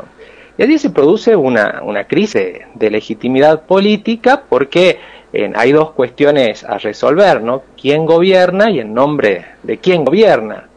Y eso ha habilitado un clima eh, muy grande de incertidumbre en, en toda la monarquía eh, hispánica, es decir, no solamente en la metrópoli, sino también en, en- en los territorios que integraban la, la monarquía. ¿A quién representan los virreyes, básicamente? Claro, exactamente, ¿no? Tal cual, es decir, el virrey que era en, en una cadena de mando, en una cadena política con el rey, eh, ya, digamos, había, digamos, eh, carecía, ¿no? De, de- de esa legitimidad política. Fede, tengo Eh, una pregunta, perdón. Sí. Eh, en este en este contexto que vos planteaste, eh, la por ahí lo que aprendemos habitualmente en, en- en- a través de los actos patrios es que todo el mundo estaba a favor de la revolución o muchos estaban a favor de la revolución, que esto se dio en todo lo que era el, el- el territorio del Virreinato del, del Río de la Plata, con algunas fisuras pero muy poquitas, y que ya estaba en marcha ese proyecto que de alguna manera culminaría el 9 de julio del 16 con la independencia. Dices, idas, venidas, eh, había proyectos republicanos, monárquicos, que me parece que la cosa era, tenían por ahí mm, poca idea de a dónde iban, ¿no? Tal cual, tal cual. Eh, creo que, que la crisis de la monarquía eh, de 1808 y que va, a, digamos, va a continuar luego en, en- en- posteriormente, ¿no? los dos años que siguen, en, realmente se habilita un clima de, de- de incertidumbre en donde incluso en parte de esa dirigencia revolucionaria va a acordar con, con ubicarla a Carlota, Carlota Joaquina, que estaba hermana de, de Fernando VII, que había huido, digamos, eh, a Río de Janeiro, ¿no? Eh, entonces eh, hubo un proyecto allí de ubicarla como regente. Digo, uno de, de- de- tantos proyectos en que se, que se empiezan a pensar, ¿no? Se empiezan a pensar en términos aspiracionales en, esta, en esta coyuntura de crisis de la monarquía y, en donde era una crisis que eh, incluía a toda la monarquía, digamos, ¿no? Como decía antes, decir, no solamente a la metrópoli, sino también a, eh, a, a todos los territorios que, que integraban esa metrópoli y en donde no había naciones, es decir, porque a veces tendemos a pensar, o en la conciencia histórica, creo que nos han inculcado que ha sido la nación argentina o la nación chilena, la nación peruana, boliviana, la que desencadena la ruptura con, con España, ¿no? la ruptura con la corona. Y en realidad en, en toda la, la- la América hispana había como una identidad española, es decir, no había un, un Estado nacional o no había estados nacionales en que llevaron a cabo esa revolución. Es decir, en esa revolución de, de- de- de mayo de 1810 no, no fue producto de un Estado nacional argentino, sino en todo caso en- es un punto de inicio, es una ruptura en que se da con la monarquía en- y un punto de inicio en, para pensar allí diferentes proyectos en donde en, andando el tiempo la conformación del, del Estado argentino en, termina siendo la que la que se va a imponer junto con en, otros estados ¿no? de, de- la América en, de la América hispana Tenemos- En- entonces Perdón, Fede, tenemos así sí. como una mirada de que lo que se dio fue lo inevitable y por lo que vos nos decís, en realidad era un momento de mucha incertidumbre, había muchos proyectos en danza, tampoco es que ninguno tenía la certeza de hacia dónde iban las cosas y se fue construyendo ese proceso, ¿no? Que debe haber sido, y hubo proyectos que cuajaron y proyectos que no, como el de Carlota Joaquina. Digo porque se parece a veces bastante a nuestros presentes, ¿no? Sí, yo estaba pensando en eso, digo, seguramente deben haber estado siendo los del polo que querían que, que nos separáramos de España cuando... y, y esta y esta figura así estereotipada de Frenchy y Beruti repartiendo las las escarapelas que porque bueno pasó el 18 fue el día de Escarapela y en realidad tenía más que ver con la posibilidad de marcar a quienes eran los que pertenecían a un determinado proyecto, iban a hacer eh, algún tipo de acciones que un marcar una identidad patria que parecía que ya estaba en ciernes, ¿no? Esto de alguna manera tiene que ver con lo que estabas diciendo. ¿Y qué estaba pasando, qué pasaba en el norte del Virreinato del Río de la Plata? ¿Qué pasaba en, en, Salta, en Jujuy, en Tucumán? Eh, Tucumán. En Tucumán. No, bueno, eh, eh, es súper interesante la pregunta, ¿no? Porque a ver, ¿por qué sucede en Buenos Aires? ¿no? Perdón que incluya, ¿no? Perdón que te interrumpa. En Tarija. En Tarija. en Tarija, en, todos aquellos que se, se, se espantan, digamos, estas cosas. Claro, porque estamos hablando de un momento en el que no hay provincias, eh, lo que tenemos es una intendencia de Salta del Tucumán que está reuniendo espacios que tienen ciudades este, entre las que está incluida Tarija, ¿no? Entonces, de alguna manera ese espacio, además era un espacio de mucho tráfico, de mucho tránsito, de mucha ida y venida. Salta y Jujuy están más vinculados al Alto Perú, lo que era el Perú, que es la actual Bolivia, que de repente a Buenos Aires. Pero vos decías que Buenos Aires tenía una particularidad y ¿por qué se da en Buenos Aires este movimiento?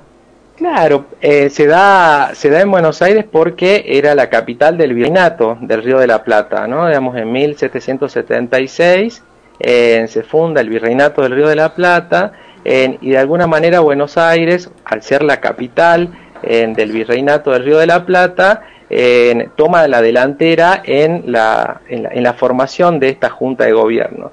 Y esta junta de gobierno, que es, eh, justamente se da el 25 de mayo, establece algo en que va a ser vinculante para las ciudades que conformaban ese virreinato, en donde estaban incluidas claramente bueno, Salta, Jujuy, Tucumán, y que era mandar representantes a esa junta de gobierno. Entonces esos representantes iban a ser elegidos en las ciudades, en las ciudades con cabildo. Em, y hay allí dos principios que están tramando en esa convocatoria en, que tienen que ver con lo que en la época se denominaba la antigua constitución y que es el, derecho eh, natural y de gentes, que tiene que ver con el consentimiento, ¿no? Es decir, para que el gobierno de la revolución sea legítimo, era importante contar con el consentimiento de las ciudades, con cabildo, que integraban ese virreinato del Río de la Plata. Y en Salta y en Jujuy se eligen representantes para que conformen ese, esa primera junta de gobierno y esa, esa dirección revolucionaria. Em, y que también, al igual que en otros espacios, porque acá hay, algo que, me parece importante remarcar, acentuar, es que el, problema de la crisis monárquica es un problema que va a ser vinculante a toda la monarquía y que se van a debatir los mismos problemas, las mismas cuestiones que se dan en Buenos Aires, pero también en las élites locales de Salta, de Jujuy, de Tucumán, también la van a debatir entonces, en, ese principio del consentimiento, ¿no? para que ese gobierno revolucionario tenga legitimidad, era importante contar con el aval, el acuerdo de esas ciudades que conformaban el virreinato del Río de la Plata. Em, y, otra de las cuestiones que me parece muy importante señalar también tiene que ver con una de las medidas que toma este, este primer en gobierno revolucionario es una expedición militar eh, ¿no? al interior del virreinato em, y ahí en, que después esa expedición militar va a terminar siendo el ejército auxiliar del Perú y que van a tener una presencia muy importante en, en Salta y en Jujuy y de hecho hay un, hay un reciente libro que, de Alejandro Morea que historiza precisamente el ejército auxiliar del Perú y a mí me hizo pensar eh, que, ¿no? porque el, virreinato del Río de la Plata, vemos como una unidad política en que fundada ¿no? en, que, en, 1776, que provenía de fines de la colonia y que después se va a disgregar, porque esa es otra eh, característica del proceso revolucionario, de que esa unidad mayor se disgrega en, en unidades menores que luego van a terminar siendo eh, los estados nacionales.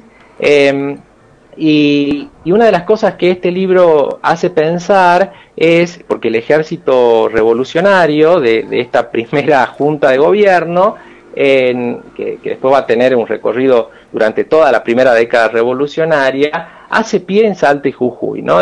Si bien ha tenido incursiones, pero no ha logrado la permanencia del Alto Perú, que, que hoy es Bolivia, y no ha logrado una, una, una permanencia firme en ese territorio. Y digo esto porque hasta qué punto esa, esa territorialización que marca el ejército auxiliar del Perú también ha sido en, en determinante y decisiva en lo que después va a ser la República Argentina. ¿no?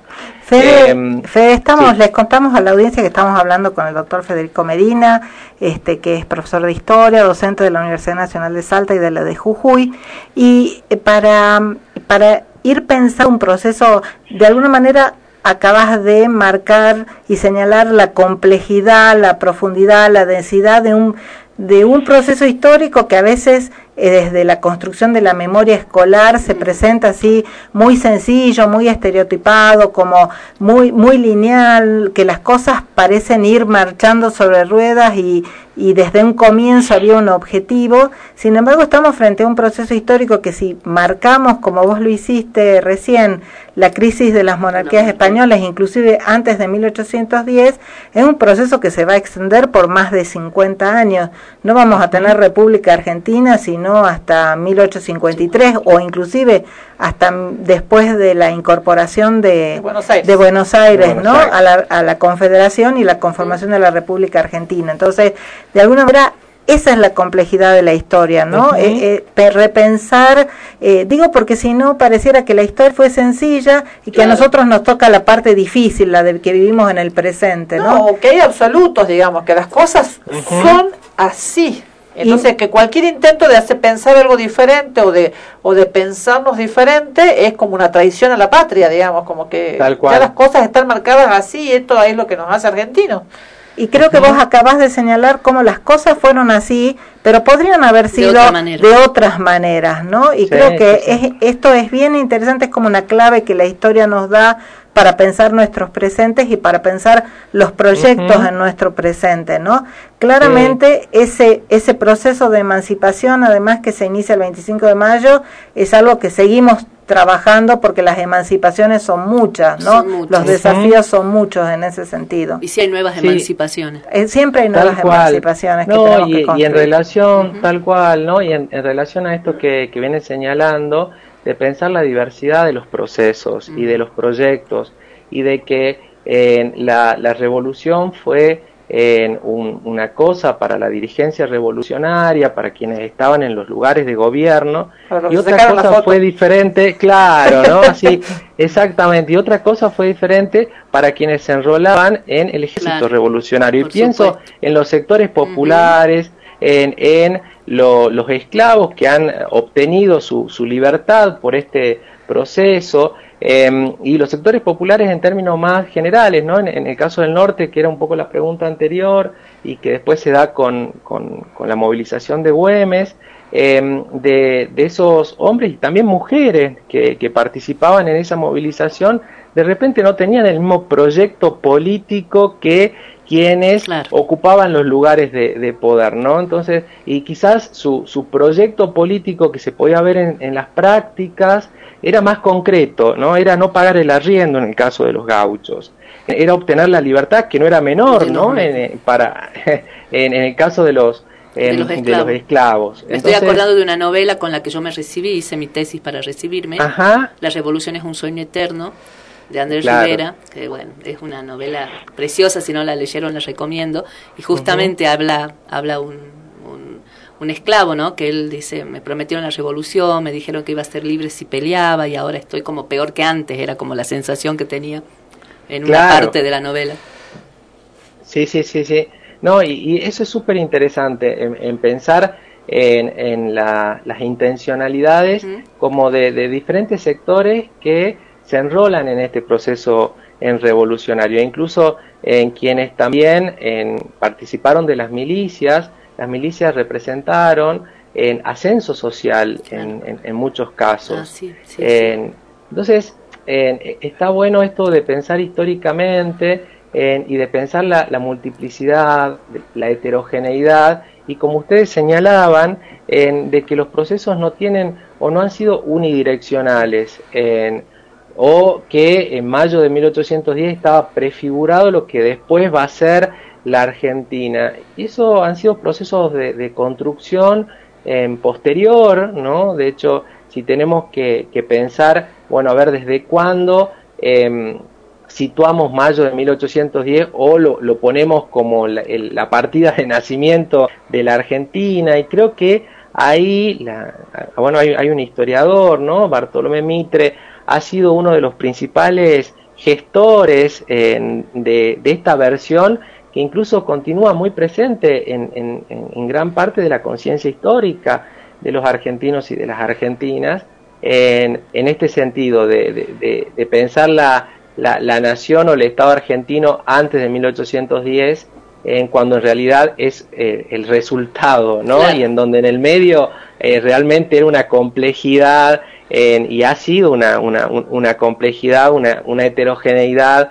de diferentes sectores sociales, etcétera, etcétera. ¿no? Y, no, entender que ese proceso en el que se fija esta, esta historia única y, unidireccional y demás, también es una decisión política destinada también a, a, fortalecer este nuevo Estado-Nación que se estaba que se estaba constituyendo. Exactamente, sí, sí. Da, la sensación de somos todos iguales, somos todos, este, tenemos, este, venimos del mismo lugar, este, los que no, no, no, no somos iguales no no son parte de esto.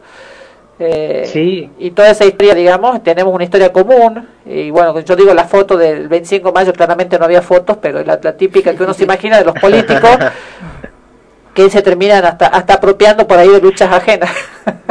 claro, sí, sí, sí, sí.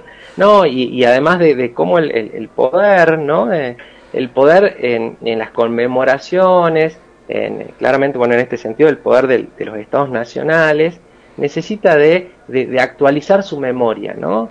Y que eso también está vinculado a la unificación, homogeneización y, al, y, al, y, a la hegemonía, ¿no? Al, al, al poder. Em, y, esas cosas no son menores para, para pensar históricamente. O sea, creo que en esta, este en diálogo, en estas miradas entre presente y pasado, nos permiten pensar la complejidad y también en lo que a veces nos no, falta para, para, dar a conocer estos procesos, ¿no? Porque sigue en, como a veces muy instalada una idea de, de lo único, de lo, o, de lo irreversible, ¿no? Esto del, de la Argentina blanca y de que, y de que todos em, somos blancos. Entonces, creo que ahí la historia nos es, nos es muy útil para, para pensar, para pensar la complejidad. Totalmente. Y qué bueno este 25 de mayo, el miércoles que viene, que además del locro y las empanadas y de festejar,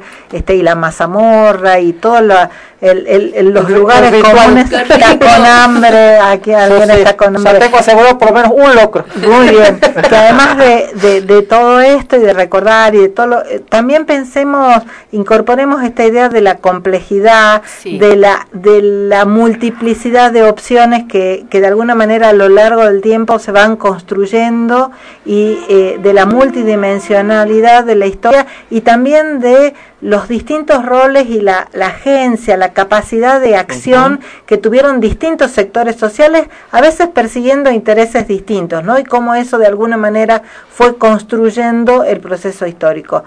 Eh, Muy interesante, da para estar hablando de horas y horas, pero no tenemos ese tiempo, lamentablemente. Este, pero sí, mucho para pensar.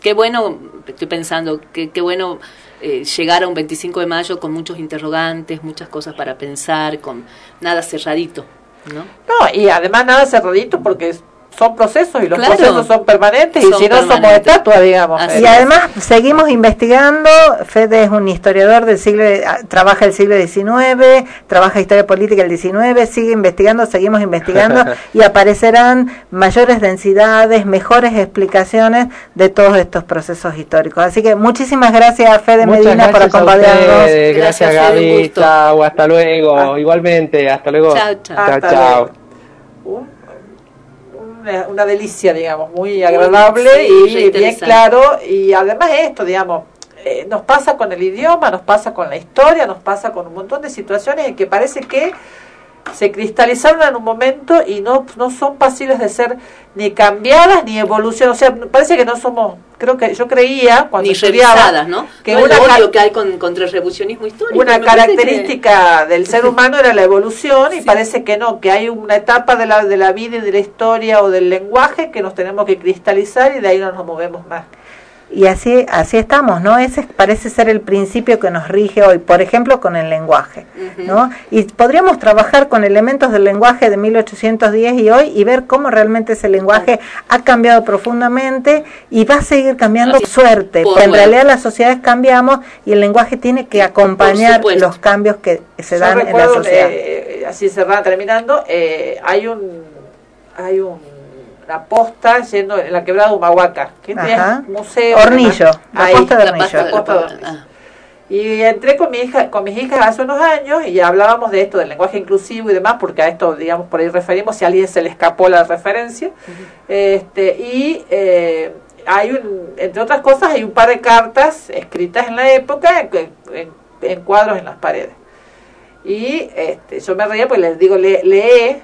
Este, bueno, ahí está la explicación, o sea, no hablamos el mismo, o sea, si fuera por hablar el, el idioma de Cervantes, seguramente ese tampoco es el de Cervantes, pero el de que tenemos ahora no se parece en nada a ese, o sea, ese lenguaje que leído ahora no se entiende, ¿por qué pretenden que este es el momento en que la lengua debe cristalizarse? Claro.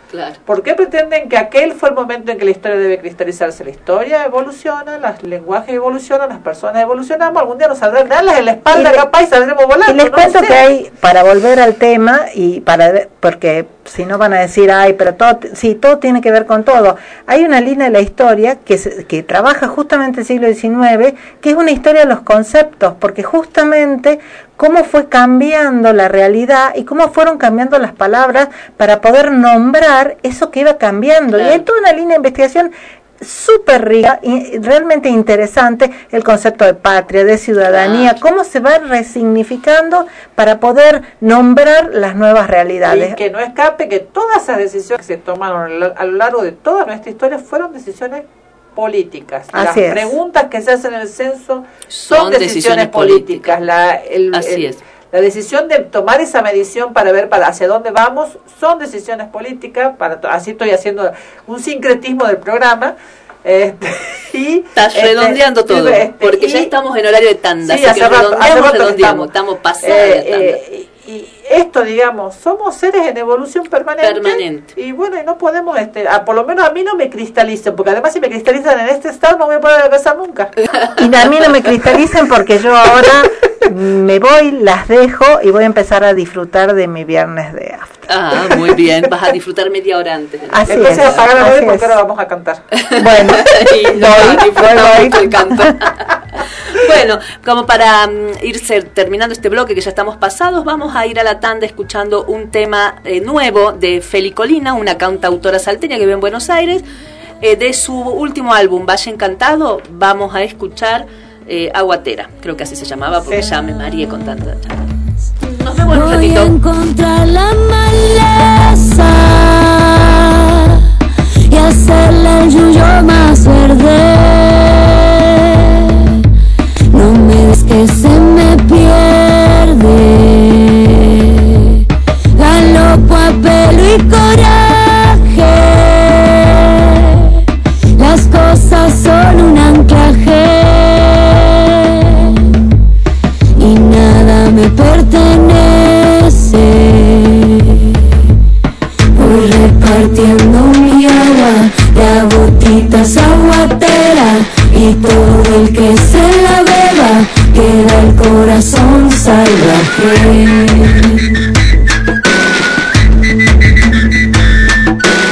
Voy repartiendo mi agua de a gotitas aguatera y todo el que se la beba queda el corazón salvaje.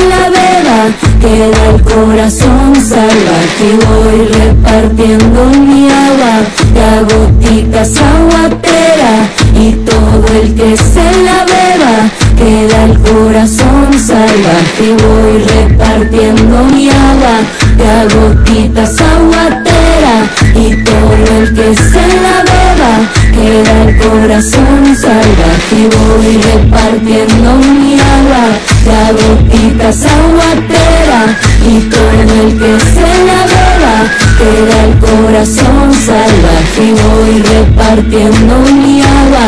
De gotitas aguatera y todo el que se la beba queda el corazón salvaje voy repartiendo mi agua. De gotitas aguatera y todo el que se la beba queda el corazón salvaje Viernes de After. Viernes de After.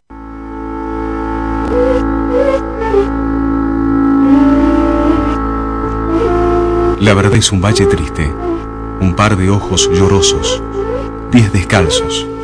La verdad es un llanto ahogado, una carcajada feliz, un beso robado. La verdad siempre aflora cuando algunos callan y la gente habla. 88.1 FM Noticias. Un aire de libertad.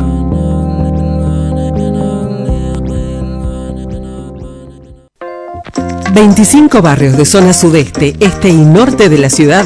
...se conectan ahora con la línea 3E de Saeta... ...un servicio ágil y rápido que brinda transporte... ...a trabajadores de empresas de la Ruta 9... ...y a través del acceso norte... ...llega a las universidades Católica y UNSA... ...y a Ciudad Judicial. Nueva línea 3E... ...es otro servicio de Saeta www.turradioinfo.com El sitio web para tu emisora en 5 minutos. www.turradioinfo.com Radio Info, el sistema de gestión de contenidos web con la última tecnología en diseños.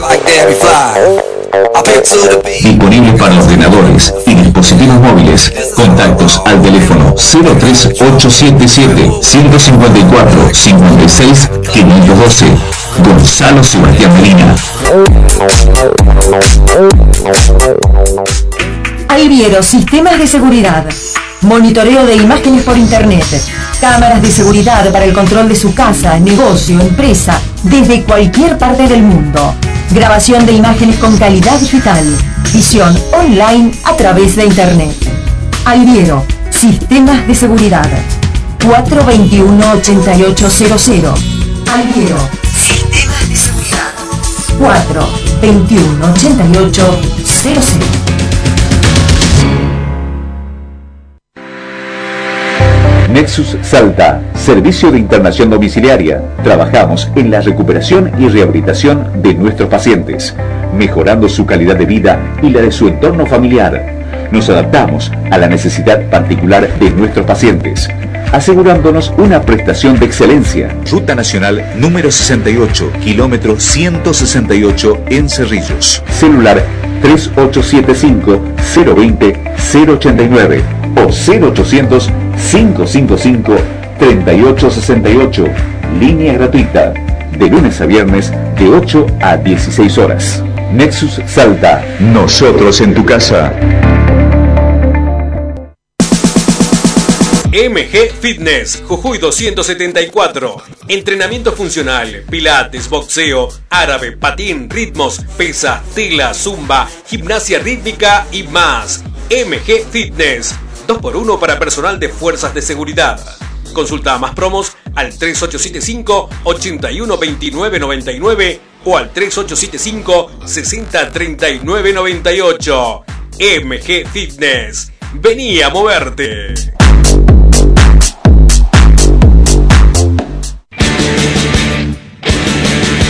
Martes, 11 horas. Moisés divide las aguas.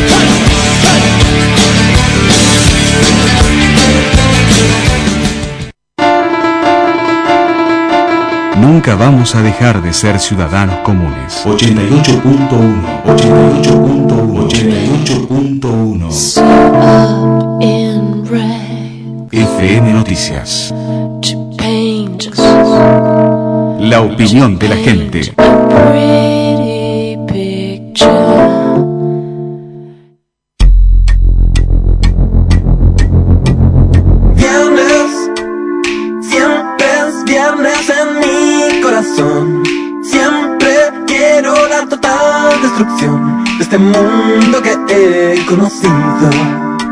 Trabajo que no tiene fin.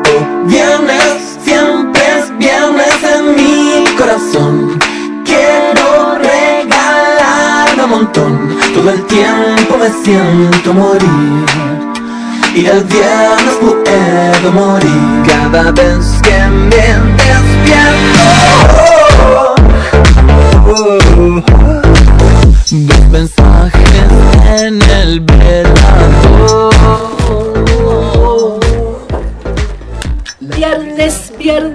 Ya se nos acaba el programa. Apuremos.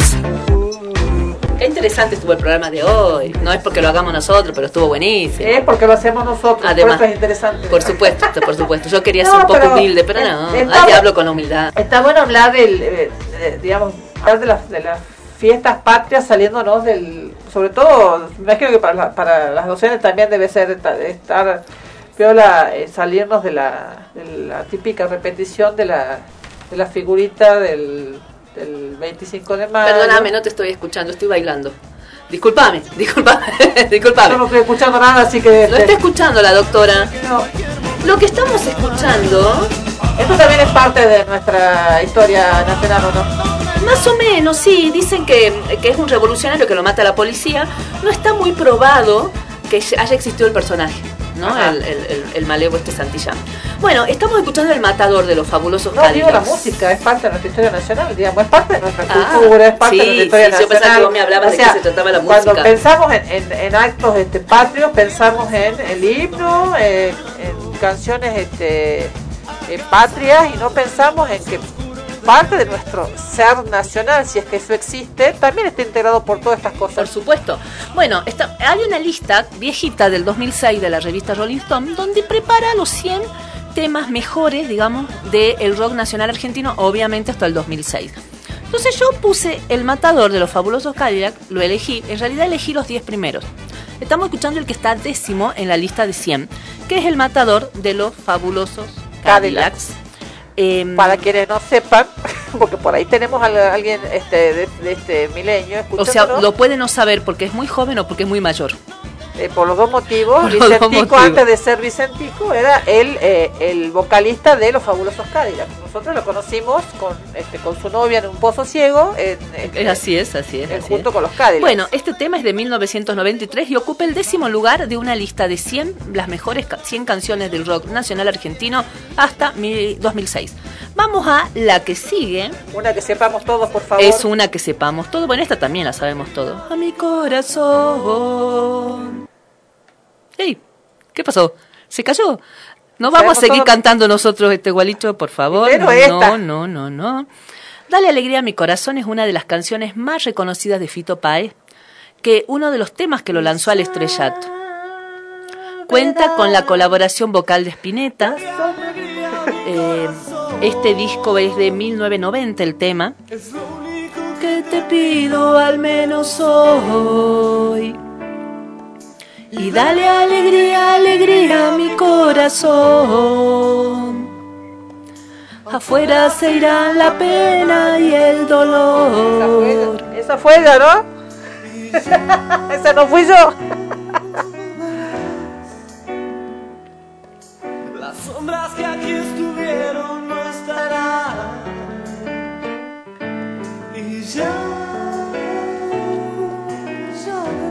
Eso es, esto es, este tema me parece que es de antes de que Fito Páez se arregle los dientes, se corte el pelo. Es de 1990, ¿sí? Y dale alegría, alegría a mi corazón. Antes de que se, este, se marque tiene Hermoso tema, es el noveno en esta lista. Alegría, alegría a mi corazón. Y vamos a del 1990, nos saltamos a 1978, Cerú Girán. Escuchen esto. No voy a decir mucho más. Esta es una que no sepamos todo. Que sepamos todo. Todas sabíamos todo. Pero esta es una que sepamos todo y ahí arrancan a cantar seminares. Eh, con Seminare. Canción para mi muerte, una de las dos. Canción de Cerú Girán, escrita por Charlie García, publicada en el 78 como un sencillo. Es considerada una de las 10 mejores canciones del rock argentino y por supuesto coincidimos. Porque estamos en la calle, la sensación muy, muy lejos del sol que quema de amor. Te doy pan, quieres sal, nena, nunca te voy a dar. Lo que me pides, hermosa canción. Vamos a lo que sería la sexta de 1970, el presente de Box Days. Más conocido como Todo concluye al fin, pero el nombre es el presente. Es como la típica canción de final de programa. De final de programa, de final de ciclo, de, de fines de los chicos cuando terminan el quinto o el séptimo. Pues eterna la vida, el llanto en la risa, así termina. Creía que el amor no tenía medida, o dejas de querer, tal vez a una mujer. Y olvidé aquello que una vez pensaba que nunca acabaría, nunca acabaría. Pero sin embargo terminó. Bueno, va terminando este temita. Si nos entran todos, vamos al que sigue. Solo le pido a Dios. 1978.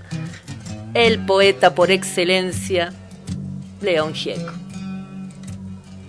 Esta también es una que se vamos, sepamos todo. Esta es eh, internacional, digamos. Totalmente internacional. El dolor no me sea indiferente. Lo consideran la sexta mejor canción del rock argentino. Solo sin.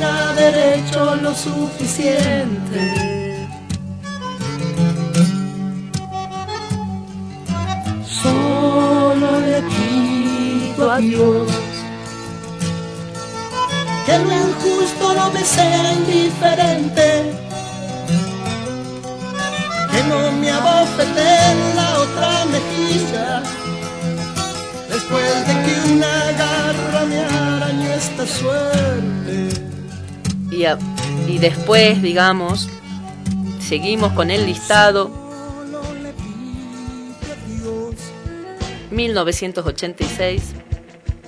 El pogo más grande del universo. Solamente diré eso. Le queda chico el mundo, le queda chico el planeta. El pogo más grande del universo.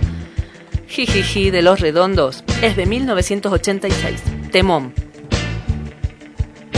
En este nublado, en blanca noche, el hijo tenaz de tu enemigo, en muy verdugo cena distinguido.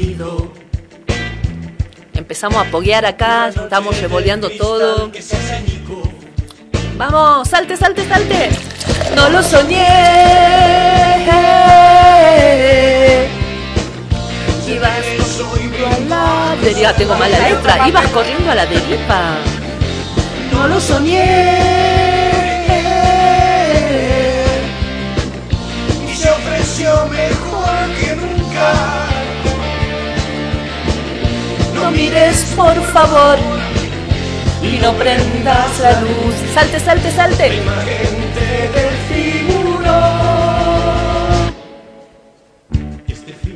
Flor de tema. Bueno, vamos a salir del pogo, vamos bajando, respire, respire, respire. Vamos a 1990 de música ligera, Soda Stereo. El cuarto tema según la revista Rolling Stone. Cantan muchas generaciones, ¿no? Que se la Sí, saben sí. como- y la tienen como propia. Sí, sí. Al calor de las masas. Y yo desperté queriendo soñarla. Algún tiempo atrás pensé en escribirle que nunca sorteé las trampas del amor. En este momento que yo levanto el brazo, De aquel amor, acá estamos abrazadas saltando con la doctora. Si nos sienten agitadas, no, claro, es un decir. Si nos sienten agitadas porque estamos a los saltos, nada más queda.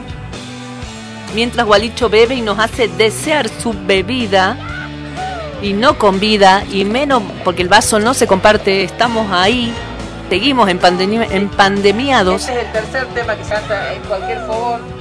Totalmente, Después totalmente. seminares. No, este es el primero en realidad. Después viene Ahora viene para otro. mi muerte y... Y después viene este tema. No, este es el primero. Sí, ah, es verdad, es el primero. Otro, eh, este es de Serú Girán, del 73. Que ayer se han levantado.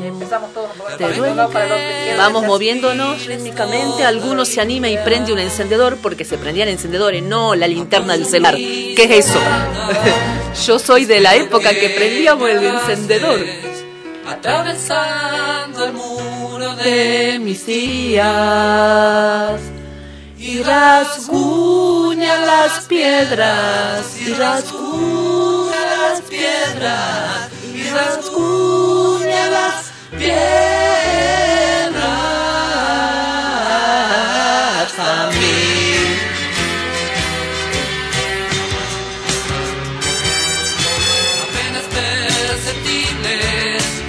Escucho tus palabras, te acercas bandas de rock and roll. y sacuden un poco las paredes gastadas Y siento la pregunta de mi voz. No quisiera irme de acá, pero lo llevo para otro lado. Vamos a El 1969. tema que fue negado de cantar, que no quería cantar este, su autor durante mucho tiempo. Sí, sí, de almendra. Falta, hace falta presentarlo. Muchacha, ojos de papel, ¿a dónde vas? Quédate hasta el alba. Muchacha, pequeños pies, no corras más. Quédate hasta el alba. Sueña un sueño despacito entre mis manos hasta que por la ventana suba el sol. Muchacha piel de rayón, no corras más, tu tiempo es hoy. Y no hables más, muchacha, corazón de tiza. Cuando todos duerman, un color. Este ocupa el segundo lugar en la lista y vamos a la canción de rock argentino primera, la mejor canción del rock nacional según la revista Rolling Stone, 1967, Los Gatos, La Balsa. Cuenta la historia que la escribieron la madrugada del 2 de mayo de 1967 Lito Nevia y Tanguito en el baño de caballeros del bar La Perla, en el 11. Está ubicada en las esquinas de Rivadavia y Jujuy. Y luego el 19 de junio la grabaron y la lanzaron el 3 de julio del 67. Tengo una idea de irme al lugar que yo más quiera. Me falta algo para ir, pues caminando yo no puedo. Balsa y me iré a naufragar. Tengo que conseguir mucha madera. Tengo que conseguir de donde pueda. Y cuando mi balsa esté lista, partiré hacia la locura. Con mi balsa yo me iré a naufragar. Bueno, hermoso recorrido súper rápido que hicimos. Vamos a seguir, vamos a ir, con- vamos a continuar. Hicimos los 10 primeros, después nos tocará algunos otros. Ya es hora de despedirnos, pero antes de despedirnos, invitarlos el sábado, mañana, eh, van a conmemorar el Día de los Museos, que fue el miércoles 18 de mayo, con actividades gratuitas de 10 a 20, con una, una cosa interesante. En todos los museos de la pro- en, en muchos museos de la provincia, Sí, no sé sí. si en todos, incluyendo este Cachi y otras localidades. Como Cafayate. Eh, así que en el Museo del Vino, en el Museo de Cachi eh, y en los museos de, de acá, Salta, el, el- del el Ma- MAM, el MAM, el, nuevo complejo Explora Salta. el Museo de Bellas Artes de Salta, el Museo de Arte Contemporáneo, el Museo Güemes, el Museo de Antropología, el Museo Arqueológico eh, Pío Pablo Díaz, que este es el de Cachi, eh, uno- el de Cafayate, el, el de Rosario Rosario de la, Frontera, el de Metam. en el sitio Esteco eh, y eh, en el Museo Histórico del Norte, que está en el, que está en el Cabildo, el Museo José Evaristo de Uriburu, eh, Casa de Hernández, en el Museo Histórico de la UNSA, profesor Eduardo Ashur, eh, pero las, digamos, va a haber actividades este, en el Museo Histórico del Regimiento de Caballería de Exploración de Montaña, hay actividades para los chicos, hay ingresos gratuitos. Van a tomar como para tomar conciencia de la biodiversidad este, y de la fauna local. Cada museo va a tomar un animal y van a hacer actividades vinculadas un- a eso. Por ejemplo, el jaguar en el MAM, el bracita de fuego en el Explora Salta, el caburé en el Museo de Bellas Artes, el flamenco andino en el MAC, el caballo criollo en el Museo de Güemes, la serpiente yarara en el de Antropología. Y así el cóndor en Cachi y demás van a tomar y van a hacer muestras temáticas, actividades, por ejemplo, les van a pintar carita a los niños, los van a hacer hacer actividades vinculadas al animal elegido. No deje de ir, es una hermosa actividad que estuvo eh, suspendida dos años por la, pan- por la pandemia y bueno, el año pasado por las restricciones. Así que mañana de 10 a 20 todos los museos eh, de la provincia van a estar eh, disponibles para ser visitados con actividades además eh, que van a que quieren hacer eh, tomar conciencia sobre nuestra biodiversidad. Eso y esto lo hacemos para Esto lo hago para divertirme, para divertirme, para divertirme. Esto lo hago para divertirme, para divertirme, para divertirme. Chao, nos vemos el viernes que viene. Nos escuchamos. Como ya Ah, mismo nos me voy, escuchamos. me voy a llevar un par antes de irme. Sí, pero Gualicho no convida, las tiene ahí en- eh, escondidas, ¿no es así, Gualicho? de mirar adentro. Llegó el momento de pensar. Estoy tranquilo y no te